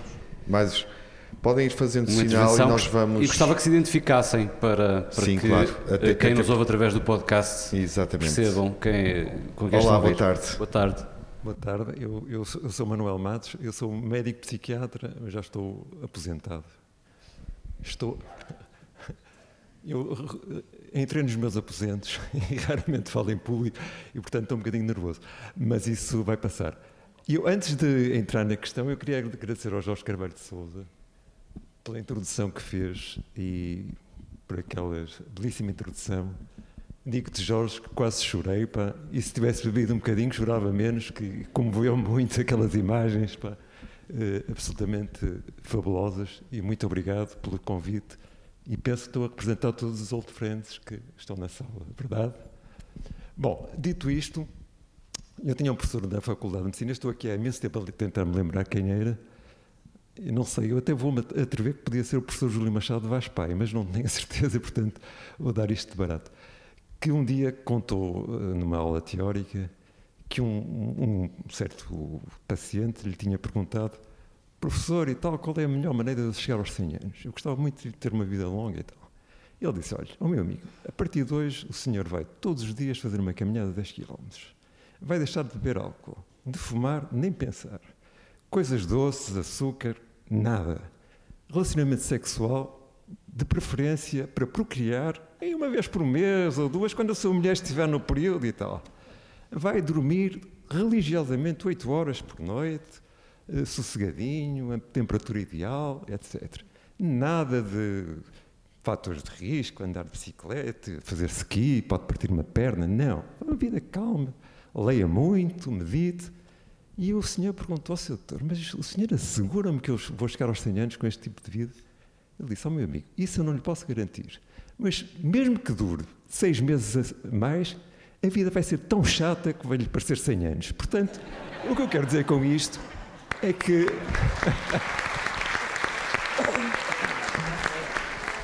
o que eu quero dizer com isto é que a sociedade, eu já sou bastante velho, e assisto a isto com alguma tristeza. Está completamente normal, normalizadora. Não se pode fazer nada. Não se pode fumar, não se pode beber café, não se pode, não se pode ter comportamentos de risco sexuais ou outros. Está, está tudo. Até a linguagem agora é, nos é vigiada. Eu tenho duas filhas, tenho três filhos. E eu, acabo sempre por citar coisas familiares, porque as minhas filhas são muito modernaças, não é? Um bocadinho de esquerda, ou bastante. E agora, por exemplo, quando se referem, nós somos uma família enorme, e, por exemplo, eh, quando se referem aos primos, não dizem primos nem primas, dizem primes. Porque estão a incluir os primos e as primas. Quer dizer, no, no, meu tempo, isto não faz sentido, porque quando eu queria referir aos meus primos, aos meus tios, dizia tios e primos, que toda a gente assumia que estava a referir as tias e os tios e as primas e os primos, mas hoje em dia eh, esta pressão social sobre o que é politicamente correto é terrível. Eu acho muito castradora. E eu, eh, a minha costela um bocadinho anarquista, diz-me que é uma máxima que eu gosto muito, que é proibido proibir. Ou seja, nós, e o bom senso diz-nos isso, não é? Evidentemente, eu sei, eu já fumei durante décadas, não é? Eu tive imensos comportamentos de risco. Já me embebei de, de, de, chegar ao coma, mas isso foram três ou quatro vezes. E a outra coisa que eu não compreendo, como é que um tipo bebe até cair, porque aquilo fica-se tão mal disposto, perde-se controle, mas pronto, acontece. Um, o que eu queria dizer é que nós vivemos e a vida, o sal e a pimenta da vida eh, está exatamente em pisarmos o risco, de certo modo, responsavelmente, não é? E eu gostava de viver numa sociedade em que as pessoas, responsavelmente, assumissem os comportamentos de maneira voluntária, sem, sem estarmos a ser pressionados e sancionados pela sociedade, que aliás não tem dado resultados brilhantes em relação ao alcoolismo. Toda a gente sabe, não é? Porque isso está mais que documentado e há muitos filmes sobre isso. A lei seca nos Estados Unidos não resolveu nada, pelo contrário, aumentou o consumo, aumentou o contrabando, o álcool eh, de péssima eh, diz? de péssima origem, não é? Que causou eh, os gangsters, etc, etc. Portanto, evidentemente que eu como psiquiatra, ex-psiquiatra, devo dizer que dos casos mais graves que vi na minha, eh, na minha vida clínica foram exatamente dos alcoólicos, verdadeiramente alcoólicos, ou alcoólatras, os dependentes, porque não é só o risco para eles próprios, é, sobretudo, hum, ah, aquilo que, a desestruturação familiar, não é? Eh, normalmente há, porque depois isto levar-nos ia longe, eles normalmente depois também desenvolvem sintomas paranoides e etc, etc. A conflitabilidade conjugal, a sinistralidade, as doenças, etc. É uma coisa brutal. Agora, evidentemente que as pessoas eh, como é que vamos eh, evitar estes comportamentos? É exatamente com informação sobre que deve começar na escola primária, não é? Porque as pessoas devem saber dos riscos e depois, enfim, ter um comportamento. Claro que a sociedade não pode permitir comportamentos desviantes, etc. etc. Mas eh, políticas proibitivas têm um fraco sucesso, infelizmente. E era isto mais ou menos que eu queria dizer. Já roubei muito tempo. Obrigado. Alguém quer comentar? Eu queria, porque, em primeiro lugar, o exemplo da lei seca, eh, eu acho que ponto final parágrafo, não é? Quer dizer, em termos de nostalgia, de eficácia da proibição, só quem, por má vontade, quiser distorcer a história, não é?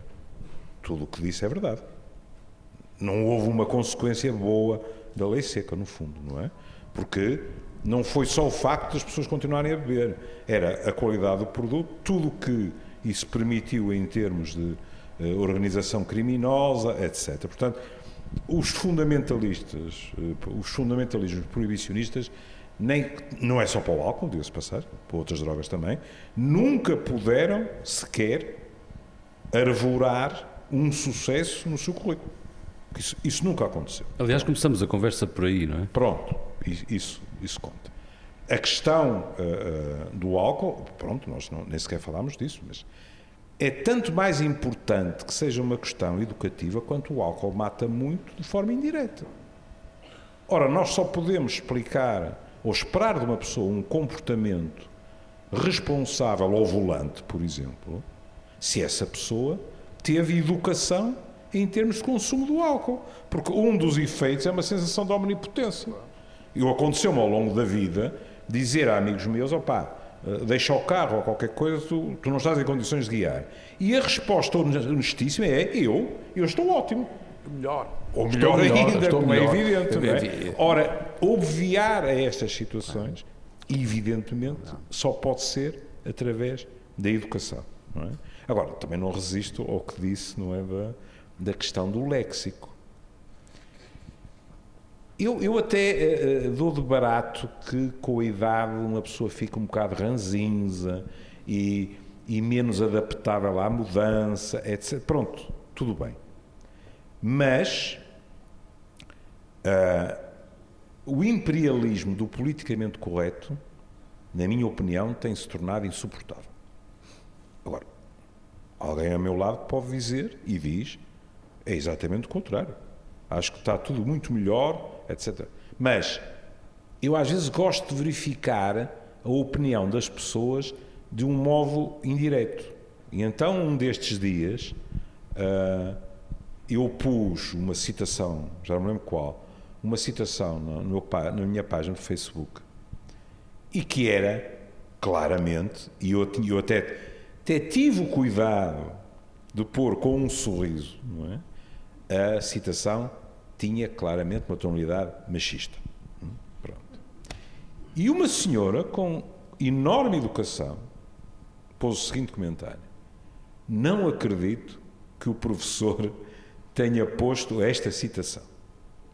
E eu respondi à senhora e disse-lhe assim: Olha, a, a citação é divertida. Ninguém está a defender o machismo. E depois não, não, não consegui uh, parar por aí e disse: E há uma coisa que lhe confesso, que é esta ditadura do politicamente correto. Permitam-me um, um, um parênteses. Eu tenho um amigo meu homossexual que outro dia me dizia: Irra, eu sou homossexual e não posso dizer uma graça acerca de homossexuais. Há aqui qualquer coisa que está muito errado. E é verdade. Pronto, mas eu disse, minha senhora, e, e realmente acho isto. E o que é que aconteceu? Aconteceu que eu já não sei o que é que fui fazer. Quando voltei ao Facebook, a minha resposta tinha dezenas de likes. Ninguém tinha dito nada, mas estavam lá os nomes, porque ficam lá, como sabe. E isto, na minha opinião, é uma coisa que neste momento se verifica. Voltando um bocado atrás, até Tiago, Sim. eu arriscar-me a dizer, é uma, é, uma, é uma discussão que nos levaria longe, que, em parte, esta reivindicação dos mais jovens, em termos de léxico, em termos de multiplicidade de identidades de género, etc., sob certos aspectos, substituiu, ao menos em parte, outro tipo de confronto com a geração mais velha, que faz parte do não dizer, do dizer não e de dizer nós temos outro tipo de valores e tal. Agora, depois há coisas que acabam de ser surpreendentes. Eu, eu espero não me estar a enganar no nome, porque evidentemente não é uh, música que eu domine, mas penso que Taylor Swift, há duas ou três semanas atrás, disse: a partir de hoje eu volto a sentir-me feminina. E, portanto, fazem o favor de tornarem a empregar she, her e tudo isso quando se referem a mim. Ou seja, isto é, digamos assim, para a minha geração, com todo o respeito, porque nós podemos respeitar as pessoas e ao mesmo tempo não estar de acordo com determinadas coisas. Com todo o respeito pelas pessoas de, de defenderem determinadas identidades, a palavra a mim arrepia-me um pouco, porque para mim identidade pressupõe uma constância, uma determinada coerência, e estamos numa, como o Bauman diz, numa, numa sociedade muito fluida, não é? Mas isto não é segredo nenhum, porque uh, uh, a Inês eh, Menezes uh, falou da questão.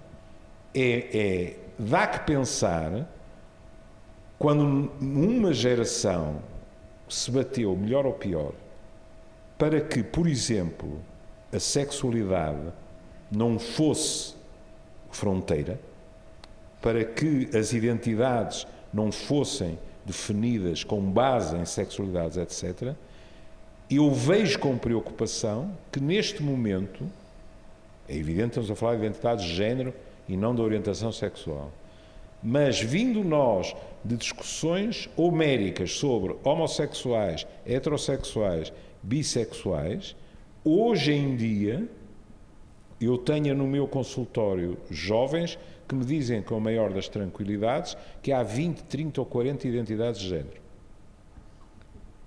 E eu penso assim, é curioso, mas pronto, é o mundo deles. Eu penso, é curioso, eu com todos os meus erros bati-me contra a rotulagem. E agora tenho que digerir um número de rótulos com os quais nunca imaginei poder vir deparar-me. E tenho enormes dúvidas que isso se reflita em maior liberdade das pessoas. Uhum. Posso estar enganado. E depois, mas claro, depois há sempre um aspecto engraçado que nos faz não ficar tão pessimistas, não é? Porque é, por exemplo, eu ouvir alguém que diz no início de uma intervenção: Eu sou assexuada explica. Eu não sinto qualquer tipo de atração sexual. Pronto, tem todo o direito. Mas daí a cinco minutos diz: Mas atenção, isso não quer dizer que eu não possa sentir. E Posso sentir episodicamente, mas depois volto a ser assexuado. E uma pessoa nessa altura começa a ter dificuldades, não é? Porque, como é que eu ia dizer isto? Se calhar é fluidez a mais para mim, quer dizer, já, já não consigo. Pronto. Talvez a biologia explique isso. Um Eu- dia eu de- gostava um de dia- saber já um agora- dia destes vamos abrir dois, três programas sobre a questão. e já Sim, é vamos uma estar, provavelmente. Mas gostava de saber já agora qual é que é a identidade, se quiserem chamar assim, do espumante e do champanhe. Porque. Uma questão para o Orlando Lourenço. Sim, sim, para tentar ligar de alguma forma ao nosso tema inicial. Sim, olha, eh, para mim são a mesma coisa. São a duas religiões diferentes. Somente. Somente. E, e há um fator importante nestas duas regiões, que são, neste caso, Távora Varosa, que eu, e Douro, que eu gosto de representar, e, e, e Champagne, eh, o terroir. Portanto, é, eh, aqui granítico, xistoso, e em Champagne Porque eu sinto que há algum pudor, para além da questão, obviamente, da região e da- da- do facto de ser uma região demarcada e, portanto, eh, não se poder rotular o nosso espumante como champanhe, Sim. mas nota algum pudor eh, em Portugal em se chamar nosso espumante champanhe, não, não numa lógica de eh, região, mas numa lógica de tipo de bebida. Produto. produto. Na Também sente boca- isso? Na minha boca nunca ouviu. Não. Nós é que nos enganamos muitas vezes. E, e- mas não, eh, espumante é o nosso, o nosso nome eh, de Estado Nacional, Cava em Espanha, por exemplo. E, efetivamente, eh, da minha região, das minhas empresas, o método é rigorosamente igual. As castas, em muitos casos, dos nossos espumantes, são rigorosamente Iguais. iguais. E quero dizer-lhe que eu aprendi lá, aprendi as melhores práticas e tenho a possibilidade de as transmitir em Portugal. E porquê? Pelo preço da matéria-prima. Vou dizer que ainda este ano eu estive em Champagne há dois meses, mais ou menos, com uma embaixada aqui de 13, 13 profissionais técnicos da área e eh, quando vi o preço que pagaram ano passado, que eu sei que é assim, eh, 7,15 euros. Este ano estão a preparar-se para 7,20 euros ou 25, um quilo de uvas. O quilo de uvas aqui, em média, para espumantes, anda nos 50, 60. Eh, Por exemplo, nós, nos Pinots e nos Chardonnays, pagamos à volta de um euro, mas é uma diferença de 1 para 7. Portanto, já aqui o preço da matéria-prima mais o preço da, da, da mão de obra e o preço por hectare de uma, de um, em Champagne eh, fazem toda a diferença. Isto é, há 7 euros ou 8 de diferença para um bom espumante português e está aí encontrado o, o valor, não é nada de, de- de grande produto, de excepcional produto, não, é o preço da matéria-prima. E aí dá para ganhar em todos. Eh, depois, estágios são iguais ou maiores no, no- no nosso caso. E depois temos castas portuguesas excepcionais para fazer uma segunda fermentação. Como a Alvazia Fina, o Cercial, o Gouveio, o Toriga Nacional, o Toriga Franca, são coisas excepcionais. O que eles fazem é uma coisa bem mais perfeita, que é o método é igual para todos. E infelizmente Portugal tem decaído nesse problema. Há três ou quatro formas de fazer espumante, que é com leveduras naturais, normais, da própria casta e com um estágio competente e determinado.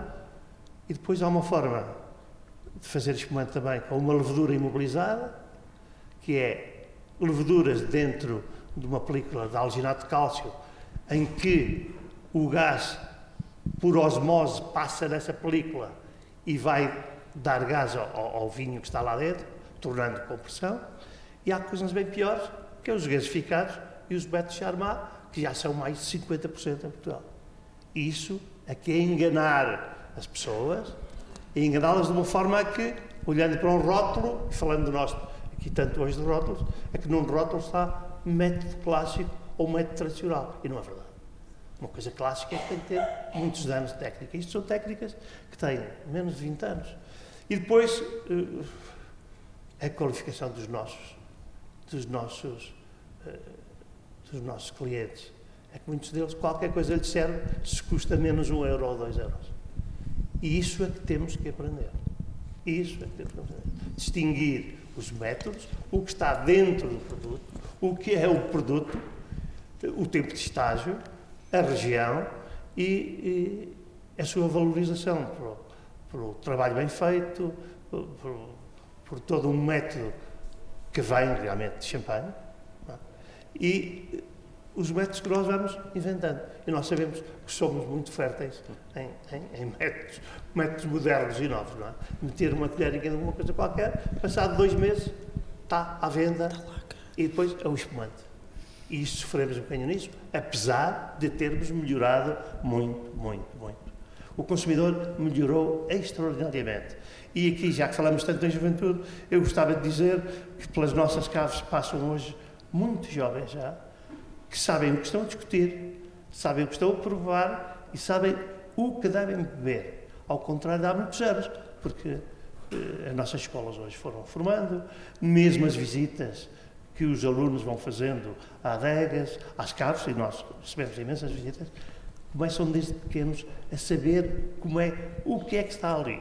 Quando, há muitos anos, era proibido ir a uma adega ou visitar uma adega se viam alguém a perguntar sobre o vinho, era uma tragédia. Portanto, isto também está a melhorar, não há dúvida nenhuma. Eh, não é só a qualidade dos produtos, mas também está a mudar toda uma filosofia dos, dos, novos, dos novos consumidores. E, e vou dizer já uma outra coisa que também é importante dizer. Hoje nós sabemos e fornecemos espumante para centenas de casamentos, em que antigamente eh, o que diziam o Presidente a pedaço, eh, para fazer o xinxim final, não é? era um meio seco ou doce, porque era doce e meio seco, e, e era mais fácil para as senhoras e para os cavalheiros, e um bocadinho só ao fim, ao abrir o bolo. Hoje não, hoje há casamentos que se iniciam em espumante e terminam em espumante. Eh, portanto, isso já é gratificante, já foi alguma coisa que aprendemos com, no estrangeiro, especialmente, é? e, e, e que nos dá, dessa forma, tem crescido tem crescido a produção de espumante e, e de melhor qualidade, embora estejamos numa luta terrível com o preço dos produtos e o desconhecimento de alguns que compram pelo preço. Gostava de dizer uma outra coisa. Eh, nos anos, no início dos anos 90, nós fomos assediados aí por marcas italianas. O Asti, que tem coisas boas, o Asti é uma região que tem coisas belíssimas, mas nós chamávamos a tudo o que era doce e um, um produto feito numa fábrica, chamávamos Astigância. A Astigância veio criar hábitos em Portugal de consumo que não existiam. E isso foi muito importante. Já se perdeu essa importação e, e neste momento eh, as grandes marcas, ainda há algumas em Portugal, que produzem devidamente um espumante, eh, estão bem, graças a Deus. Alguém quer uh, fazer uma, um comentário ou uma sim. pergunta? Sim. Já tem uh, o microfone? Já sim, já sim. Olá. Um, Chamo-me Rui Rodrigues, sou internista uh, e sou assistente da Faculdade de Medicina da Universidade de Porto e digo isto porque vai ser importante para aquilo que vai ser o meu pensamento e a minha uh, intervenção. Primeiro, queria também agradecer à mesa uh, a duas pessoas, especialmente. Primeiro, ao professor Orlando, pela coragem, pela dedicação que tem à nossa comunidade, pelo apoio que sempre presta e pelo, pela relevância que de facto tem demonstrado e pela preocupação, nomeadamente nos cuidados de saúde. É um amigo e um parceiro que, que, que tenho. Um, e depois, obviamente, ao professor Sobrinho Simões, aluno uma vez, aluno sempre. Uh, foi meu assistente, por isso, uh, além da relação pessoal que vou tendo com o seu filho, uh, quando partilhamos os corredores de São João. Um, eu queria dizer que eu vivo num dilema, e vivo num dilema. Primeiro ponto, acredito muito no prazer terapêutico do álcool. Eu bebo, pouco. A minha mulher está aqui e sabe que eu, ao, primeiro, ao final do primeiro copo, já não posso beber mais. depois, para além disso, cultivei e estou agora à espera de, daqui a dois anos uh, de ter a minha própria vinha e tinha que o fazer porque eu sou do amigo. e sou de Lamego e eu tenho esse legado. Realmente a produção do vinho uh, é algo que nos marca.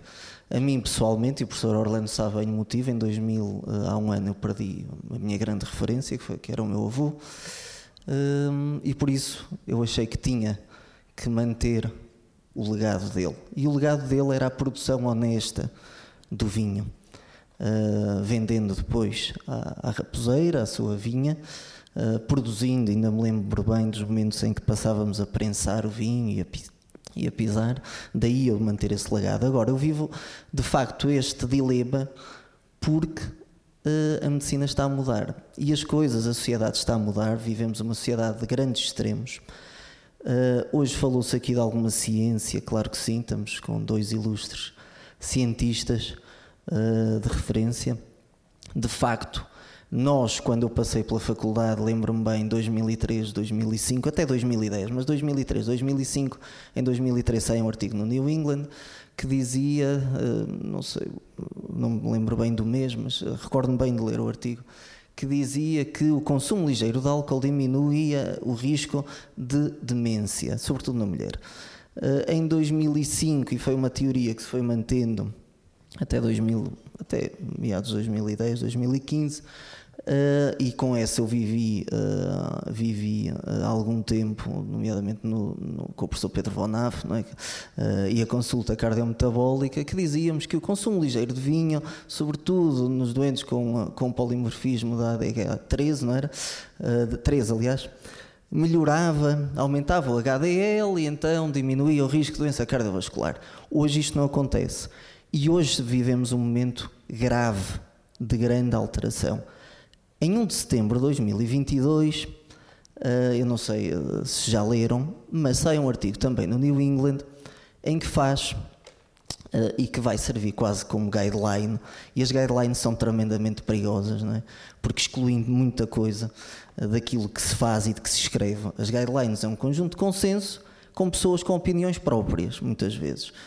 O que é certo é que em 1 de setembro de 2022 sai na maior revista científica, ou na mais, uh, com maior índice de, de, indexação, onde o professor Sobrinho Simões uh, é um dos poucos portugueses onde, que já publicou na New England.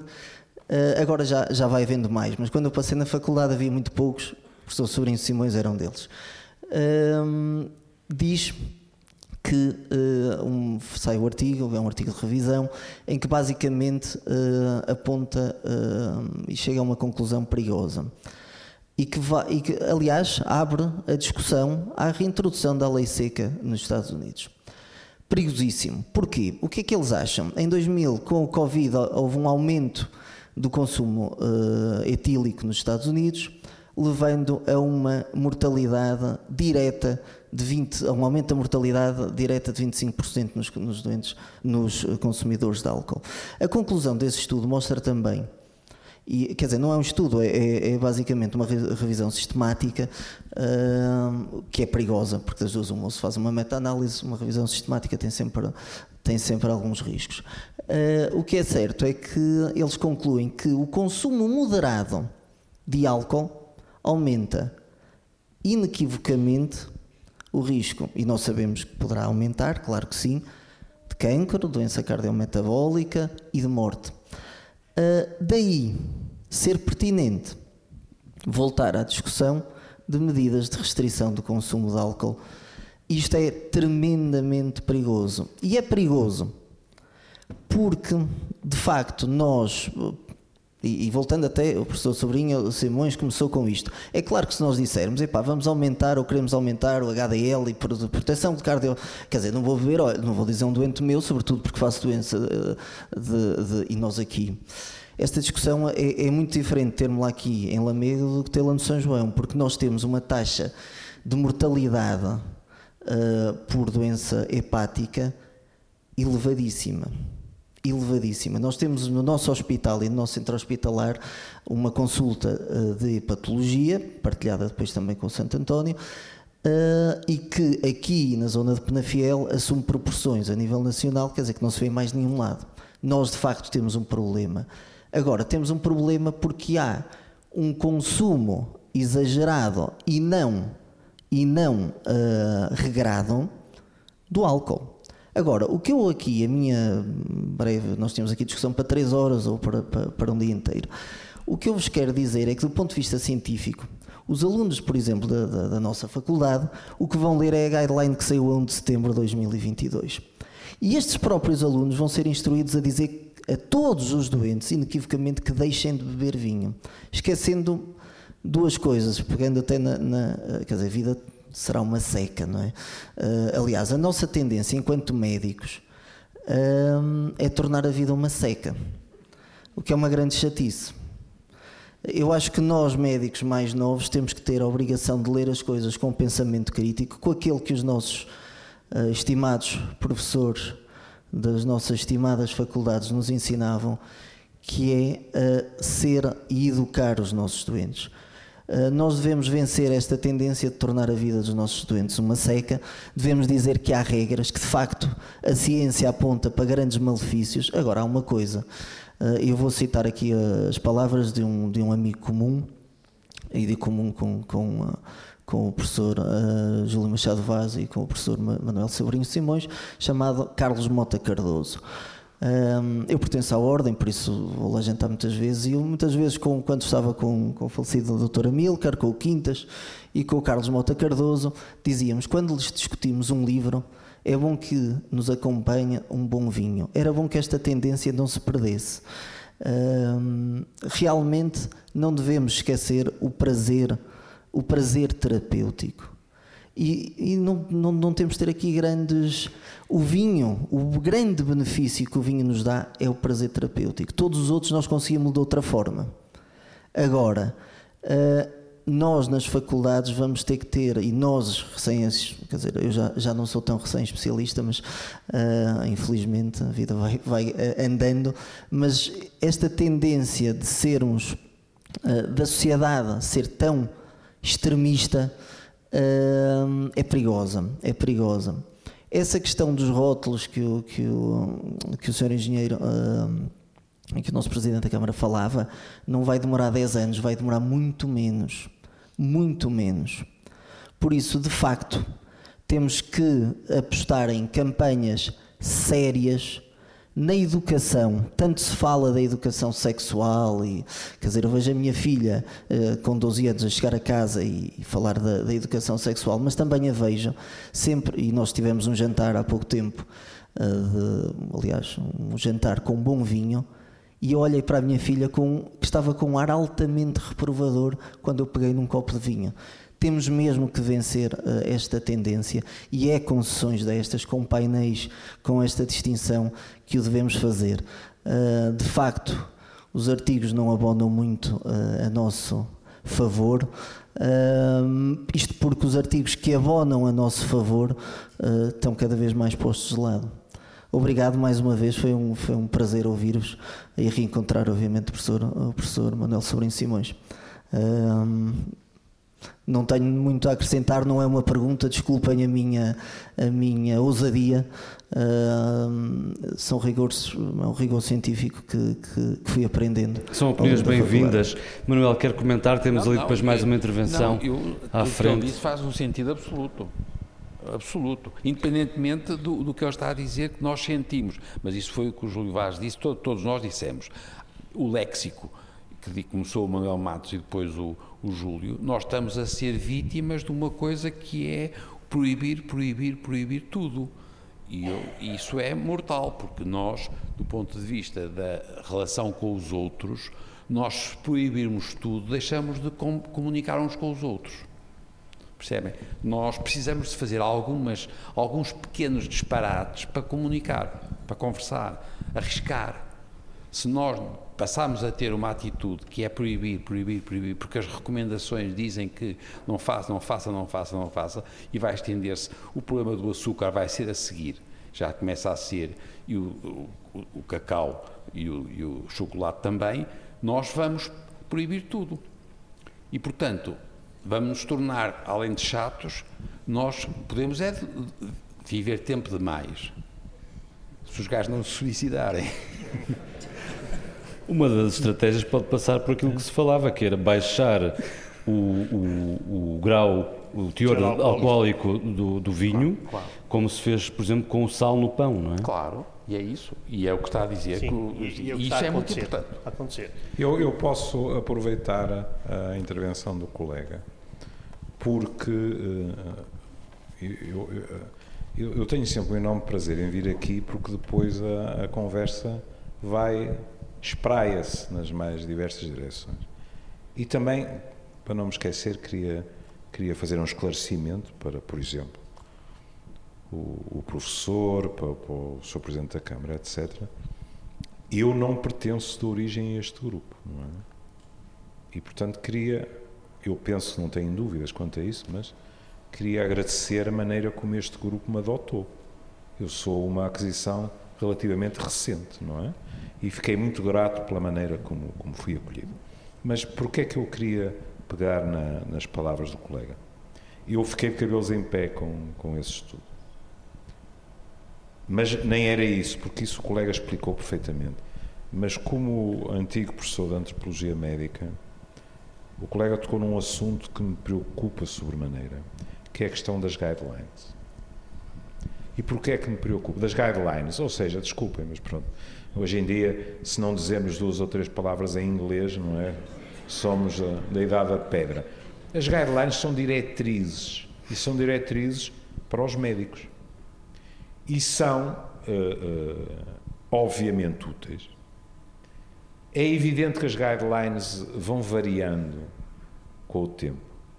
Eu lembro-me de um autor que escrevia com muita graça e com verdade que nós médicos devemos utilizar rapidamente os tratamentos que são considerados eficazes até que venha outro estudo que prova que não são eficazes. Eu, por exemplo, recebi esta semana um overview, portanto, uma, uma revisão, que diz pura e simplesmente que as multivitaminas não têm efeito nenhum daquilo que tem sido anunciado ao longo de anos. Eu não sei o suficiente, mas os nomes que lá estavam, as referências que lá estavam, etc., eram de peso.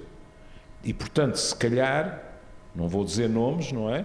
Mas determinados comportamentos em que nos encharcamos em vitaminas, em que também, ainda por cima, já tem subsecções para determinadas idades, estatutos, etc., se calhar tem muito pouco efeito. Mas o que eu queria realçar é isto.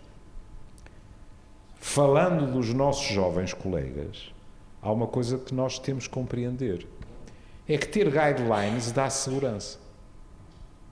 É, é como ter os 10 mandamentos para praticar medicina, por exemplo. E, portanto, estão ali regras. Porquê é que isto é preocupante? Porque o colega falou disso, sabe que isto é verdade. O Manel, que não é um clínico, mas sabe que isto é verdade. É que depois, porque essas guidelines dão segurança, quando as guidelines não se adaptam ao doente, adapta-se o doente às guidelines.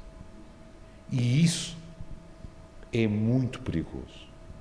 Porque aquilo que verificamos, eu já o verifiquei, até numa área bastante a salvo disso, mesmo assim, com a psicoterapia e com uma psiquiatria, que é de repente estar a fazer um controle com um colega qualquer, dar uma opinião, alguém do outro lado comentar de uma forma diferente, etc. E de repente alguém dizer: Ah, não, mas isso não podemos fazer porque vai contra as guidelines. Ora, com todo o respeito pelas guidelines, há uma questão fundamental em medicina ou em qualquer tipo de relação de ajuda, que é bom senso. E quando nós tentamos formatar os doentes, então aquilo que nós estamos a tentar, isto é clássico, aquilo que nós estamos a tentar fazer é tratar não o doente, mas a doença. O que acontece é que a doença é uma abstração. Cada um de nós, com a mesma doença, fica doente de maneira diferente. E, portanto, não podemos, a coberto de guidelines, aplicar um tratamento chapa 5 que é completamente desadequado, eventualmente, naquele caso. Fico muito grato por ter tocado no assunto. Avançamos com outro comentário ou pergunta da plateia. Alguém quer a seguir uh, inscrever-se neste momento? Logo ali atrás o microfone é partilhado. Olá, boa tarde. Boa tarde a todos. Uh, parabéns por esta conferência. Eu sou o Mário Espiga de Macedo, sou internista. Uh, e, e não estou, estou a ouvir a conversa e não estou a resistir. Primeiro que tudo, vamos clarificar as coisas. Guidelines não são regras obrigatórias, são recomendações, como todos nós sabemos. E cada um utiliza ou deve utilizar as, as recomendações com o bom senso, como diz o Júlio. O bom senso é que nos marca e é que nos deve guiar da melhor maneira.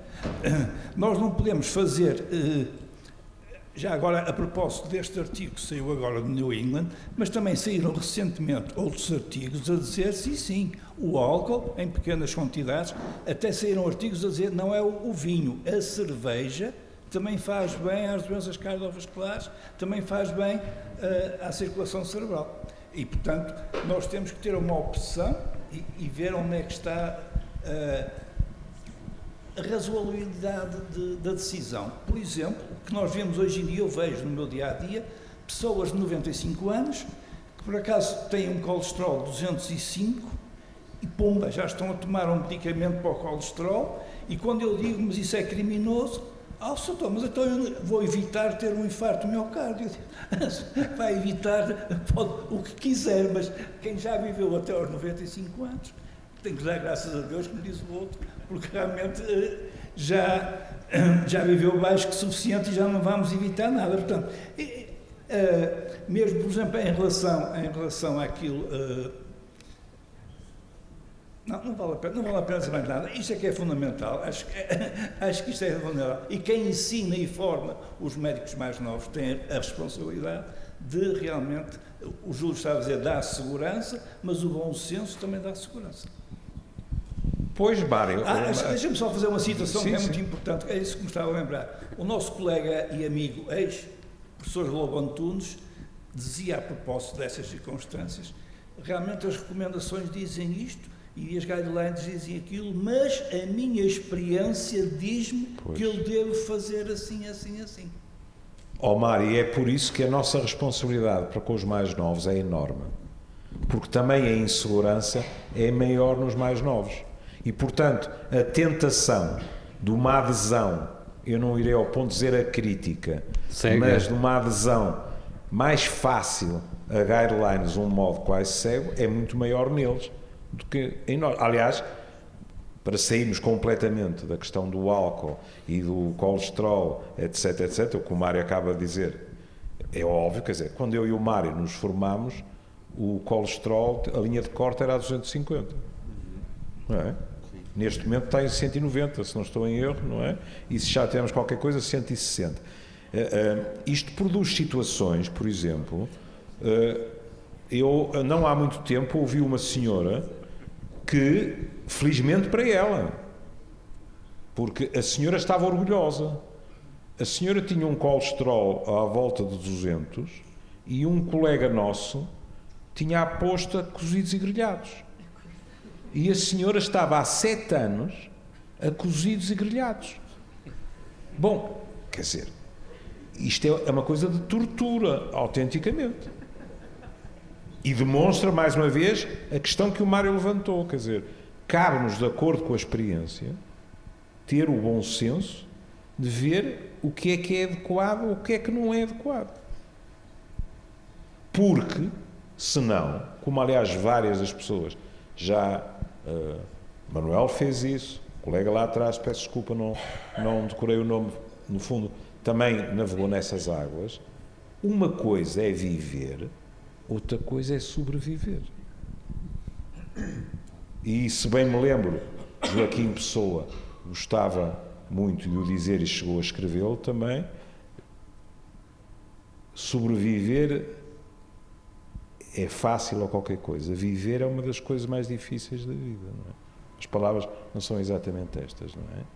E, portanto, olhar para a pessoa que está à nossa frente, ver-lhe a idade, ver-lhe os costumes, ver o que. Porque depois também, vejam outra coisa. Ah, quando nós estamos a falar de fatores de risco, porque hoje falamos do álcool, parece que só existe o álcool. É que não é a mesma coisa, por exemplo, alguém que bebe o seu copo de vinho e que ao mesmo tempo não exagera no açúcar, faz exercício físico, faz estimulação cerebral também, etc. E alguém que se calhar não toca em vinho, mas o único exercício físico que faz é com o polegar com o comando da televisão, etc, etc. Quer dizer, isto é um conjunto de fatores. E se nós não temos essa noção, aquilo que acaba por acontecer é que sistematicamente falhamos o alvo. Mais uma questão. Olá, boa tarde. Vitor Correia da Silva, sou otorrinologista. Queria fazer um comentário sobre aquilo que o professor Orlando disse sobre os vinhos uh, e sobre o grau de álcool também. Vou começar pela parte não médica da questão. Eu fui uh, vivi nos anos 80 um ano em Bordeaux, onde conheci os melhores chateaus e, portanto, conhecia bem um pouco da feitura do vinho, e onde fui contemporâneo de um enólogo uh, que toda a gente conhece, uma pessoa muito que tinha que trabalhava num, num grupo aqui muito importante. E um dia mais tarde, pá, isto passa-se há, há 20 e poucos anos, andava a jogar golfe com ele e disse: pá, olha, era estranho que vocês agora no Douro façam vinhos com 14 graus, 14 graus. Eu vinha habituado aos medocs, que nenhum tinha nada disso, não, é? dos vinhos de Bordeaux. E acho estranho que vocês façam isso. Eu acho isto um, disparate. Pá. Eu, quando bebo um vinho, não é para me engrossar. Eu gosto de beber um vinho e poder bebê-lo à vontade e saber que ao segundo copo não estou a cair para o lado. E, portanto, acho estranho. Diz ele: tens toda a razão. Mas vai dizer isso aos críticos. Portanto, no fundo, são os críticos que condicionam a, a produção e o mercado e isso tudo, e às vezes condicionam muito a opinião pública. Nos anos 70, lembro-me meu pai me contar que ele tinha uma fábrica de malhas e ia comprar fios à Escócia, fios de Shetland, Lamezula, etc. E um fim de semana ficou lá e gentilmente convidaram-no para integrar um grupo de casais uh, que, que, que, ligados ao, ao ramo e ele teve que os acompanhar. E ficou, vinha escandalizado porque lá, naquela altura, já se bebia compulsivamente. Quer dizer, homens e mulheres, os casais, havia sempre um ou uma que ficava de faxina para levar os outros a casa, porque de facto lá piava fino, quer dizer, se fossem apanhados com álcool, ficavam sem a carta. E isto era uma coisa que era estrutural, era, enfim, era, era fazia parte da, daquela, da, daquela, daquela forma de estar. E agora, isto era para o professor Machado Vaz, é um desafio. Até que ponto, e nós estamos habituados agora a ver na nossa consulta os miúdos que vêm à consulta com os pais, e em que para estarem quietos põem um iPad na, na mão ou o telefone, eles estão com joguinhos, senão eles não os controlam. Portanto, neste momento há, um, há uma dificuldade muito grande dos pais conseguirem controlar os filhos e os filhos têm, têm assim, uma educação um bocadinho um bocado à, à sua vontade, digamos assim até que ponto é que certos eh, comportamentos compulsivos, como esse indivíduo que bebe compulsivamente, ou falava há bocado no, no sexo, etc., até que ponto não tem a ver com essa mentalidade que eles podem fazer tudo o que querem? Quer dizer, é até que ponto, eu não, eu não quero ser, sou avô de cinco netos, portanto, sou, tenho, sou tolerante, mas até que ponto é que não somos nós, sociedade, devidamente, por facto de não, não, não sabemos dar essa educação, que permitimos que as pessoas depois compulsivamente se refugiem noutras coisas. Obrigado. Júlio. Isso é de um sadismo atroz. Às 7 menos 10, é? Ou qualquer coisa assim. 7 menos 4. É porque se tem começado com isso às 4 e meia, tinham que me mandar calar, sabe? Porque isso é um fascínio, porque é assim. É hora a sério. Está a brincar. Mas é mesmo um campo delicioso. Eu ia dizer uma geração e meti travões às quatro rodas. E, portanto, vou dizer, vou ser hipócrita, vou falar de mim quando acho que não fui só eu. Nós, muitas vezes, não fomos grandes educadores. Nós, na ânsia perfeitamente compreensível de facilitar a vida aos nossos filhos. Hoje em dia, eu aos meus netos tenho um de 21 e um de 19, não é? Portanto, pronto. Muitas vezes também com a nostalgia de eles terem mais liberdade do que nós tínhamos tido, porque, por exemplo, eu continuo a partir-me à gargalhada quando me perguntam como é que eram os anos 60 no Porto. Foram razoavelmente chatos, não é? Pensar que o Porto era São Francisco é realmente, eh, verdadeiramente extraordinário. Mas eu, houve, por exemplo, o Manuel há bocado falava do é proibido proibir, eu lembro-me de amigos meus que os meninos faziam desenhos na parede. E não se podia coartar a criatividade do menino. E, portanto, o menino podia fazer isso. No fundo, o quê? Educar não é ser uma espécie de irmão mais velho, às vezes por necessidades narcísicas, porque queremos muito ser gostados por eles. Educar implica não abdicarmos das nossas obrigações parentais. E as nossas obrigações parentais incluem estabelecimento de regras que devem ser explicadas e, quando conseguem tornar-se consensuais, magnífico. Quando não é possível serem consensuais, e sempre não é possível, são as regras que nós ditamos. Há uma autoridade, uma não, mais do que uma, naquela casa. O que é que, na minha opinião, tem acontecido muito com estas gerações mais jovens e com a sociedade em geral? Uma progressiva intolerância à frustração. O não é sentido muitas vezes como insuportável. E a satisfação dos impulsos é considerado, digamos assim, quase um direito adquirido. Com esse tipo de funcionamento, é muito mais fácil, na minha opinião, que depois haja dificuldade de autocontrole, porque é disso que se trata. E, portanto, a satisfação, digamos assim, a todos os níveis. Vou-lhe dar um exemplo. A minha colega, a, a professora Manela Fleming, por exemplo, gostava muito de, de desenvolver esse tema. E eu depois tornei mais atento, porque ela falava das noites de Natal e dos presentes das crianças. As crianças, hoje em dia, com todas as exceções que conheçamos, são de tal maneira soterradas sob presentes que ela chamava a atenção para que algumas delas não chegavam a desembrulhar um, porque já estavam a desembrulhar outro. Coincidência das coincidências, elas cansam-se dos brinquedos cada vez com maior facilidade. É? Ou seja, esta tentativa, digamos assim, há uma palavra perigosíssima que é a felicidade, coisa completamente megalómana, não é? Mas esta tentativa de os ter sempre satisfeitos, por exemplo, até outros níveis. Hoje conversava-se, antes de ir para aqui, sobre isso, que é uh, os pais vêm-me dizer eu, eu, eu, hoje em dia sou chofer dos meus filhos. Porque não são só as aulas, são as atividades extracurriculares, depois são as festas, etc. E corre-se de uma maneira infrene de um lugar para o outro e tal. E, coisa muito importante, nós vivemos numa sociedade em que somos bombardeados com estímulos e em que, de uma forma cada vez mais evidente, nós reagimos. Reagir não é agir. E isso vê-se das maneiras mais diversas. Há colegas nossos, por exemplo, eh, um deles escreveu um artigo lindíssimo sobre os recreios. Tinha ficado assustado, tinha entrado no recreio de uma escola secundária e havia um silêncio sepulcral. Quando no tempo dele e no meu, aquilo perdoar-me ao termo, era um chavascal completo.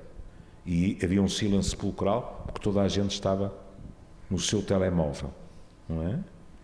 E esta maneira, por exemplo, de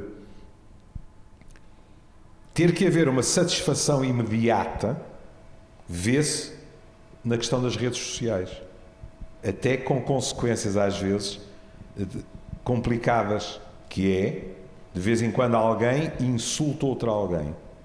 E depois vamos ver, uh, uh, assaltaram a minha conta, não sei como é que isto aconteceu, etc. Não foi isso que aconteceu.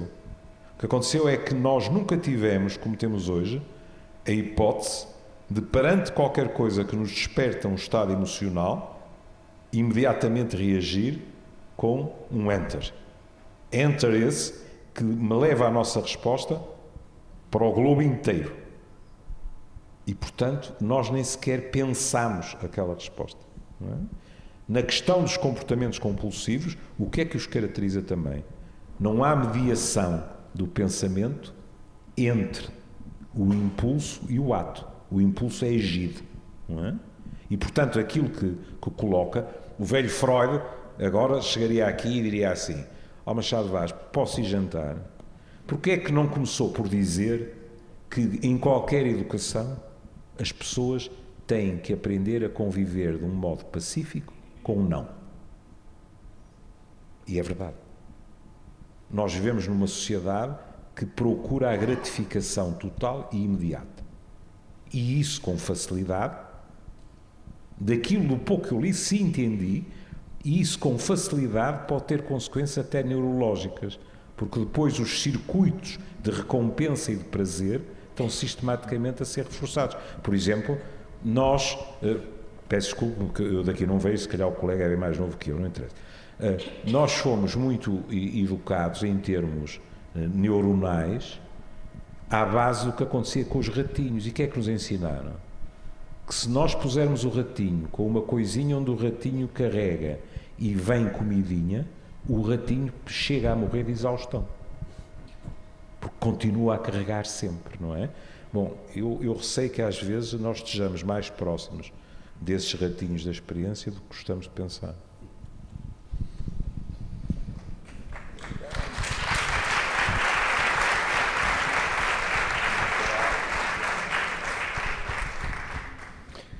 E há mais uma questão. Sim, claro, o microfone está aí perto.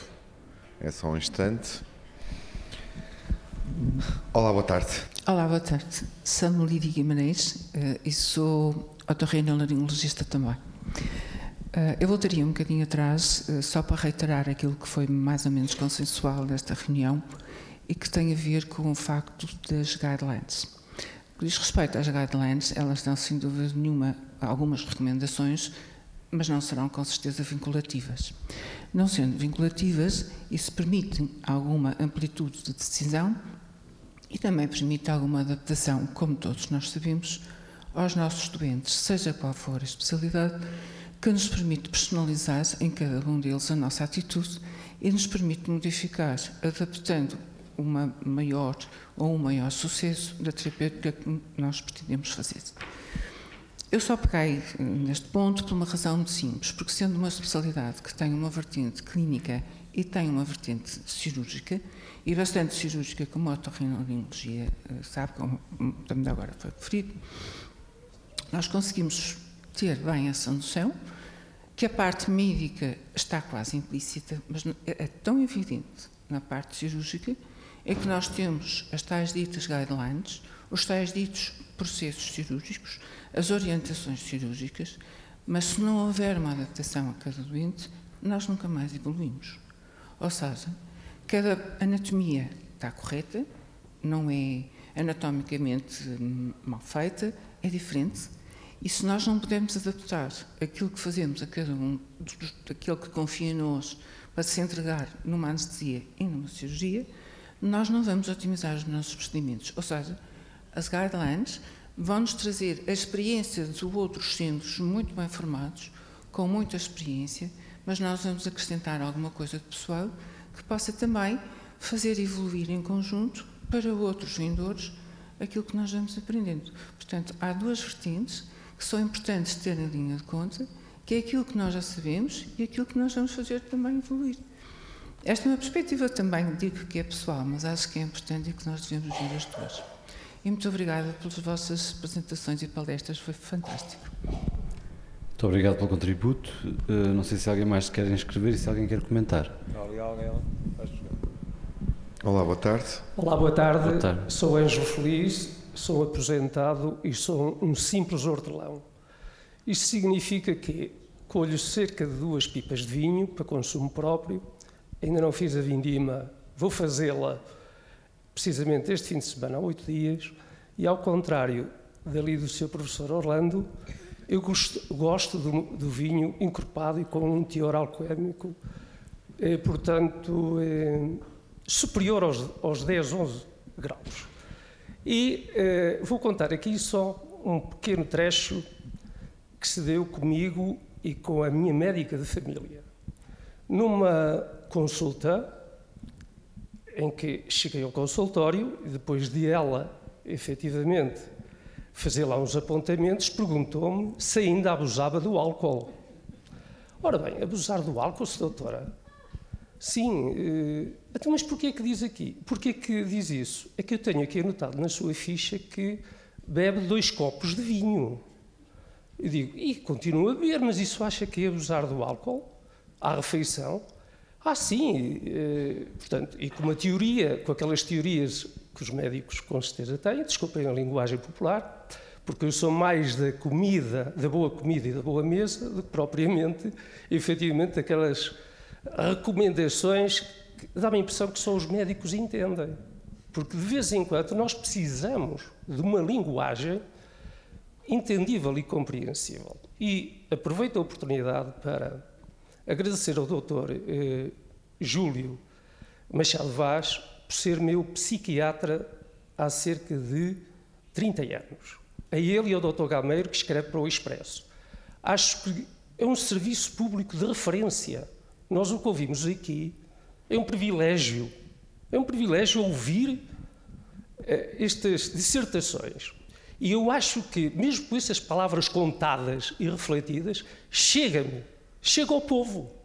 Porque eu depois ouço aqui os médicos, e que peço imensa desculpa, com uma linguagem científica, eh, mas que eu tenho algumas eh, dificuldades a entender as headlines. Eu até estava a pensar que era headlines, isto é, aquelas frases, mas isto é assim, mas isto, isto, isto é uma conferência do Morganheira, da Morganheira da minha aldeia vinheteira, porque eu sou do Canhatarouco, isto é, esta conferência está-se aqui dada, portanto, no Teatro Ribeira Conceição, que me traz umas excelentes recordações, vi ali naquele, uh, naquela tela o Banur, uh, sou já um bocadinho velho, não é? Mas isto uh, faz-me lembrar o quê? vamos lá ver, eu, eu, produzo duas pipas de vinho na minha horta. Eu, sou, eu nem meia pipa de vinho bebo. Eu tenho lá o vinho à disposição, isto é, a compulsão. A compulsão é uma disciplina. Isto é, eu tenho de conciliar o prazer dos dois copos de vinho com a comida que eh, me serve. Isto é, eu às vezes, quando vou a um restaurante, digo assim: eu até bebia mais um bocadinho, mas não bebo.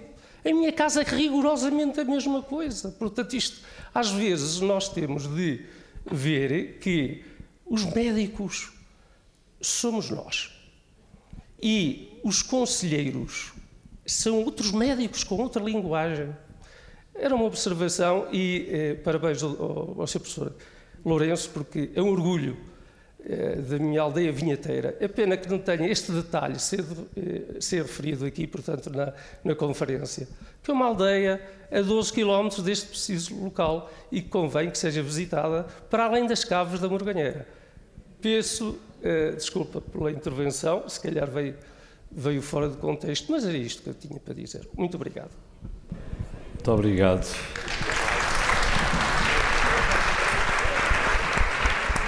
Manuel. Quer falar? Não, não. Posso fazer um Júlio? comentário a isso? Por causa da questão de, de nós médicos uh, falarmos o, o, nosso dialeto às vezes.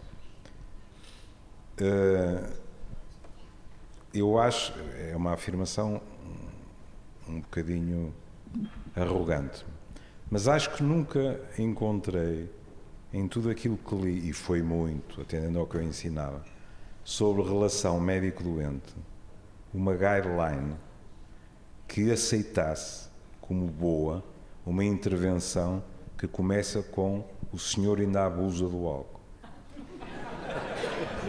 Mesmo que essa seja a opinião do técnico. Agora, em termos de técnica de comunicação, está errado. Digo isto com a tranquilidade de quem não sabe sequer o nome da colega. A colega até podia estar num dia mau o que eu estou a dizer é que não é assim que se aborda um tema. E a prova que não é assim é a consequência que teve consigo. Qualquer hipótese de diálogo construtivo consigo sobre esses dois copos à refeição, etc., foi imediatamente cortada com a maneira como o diálogo, entre aspas, foi iniciado, percebe? E isso, para sermos completamente prosaicos, é má técnica de ato médico. Ponto final. Bom.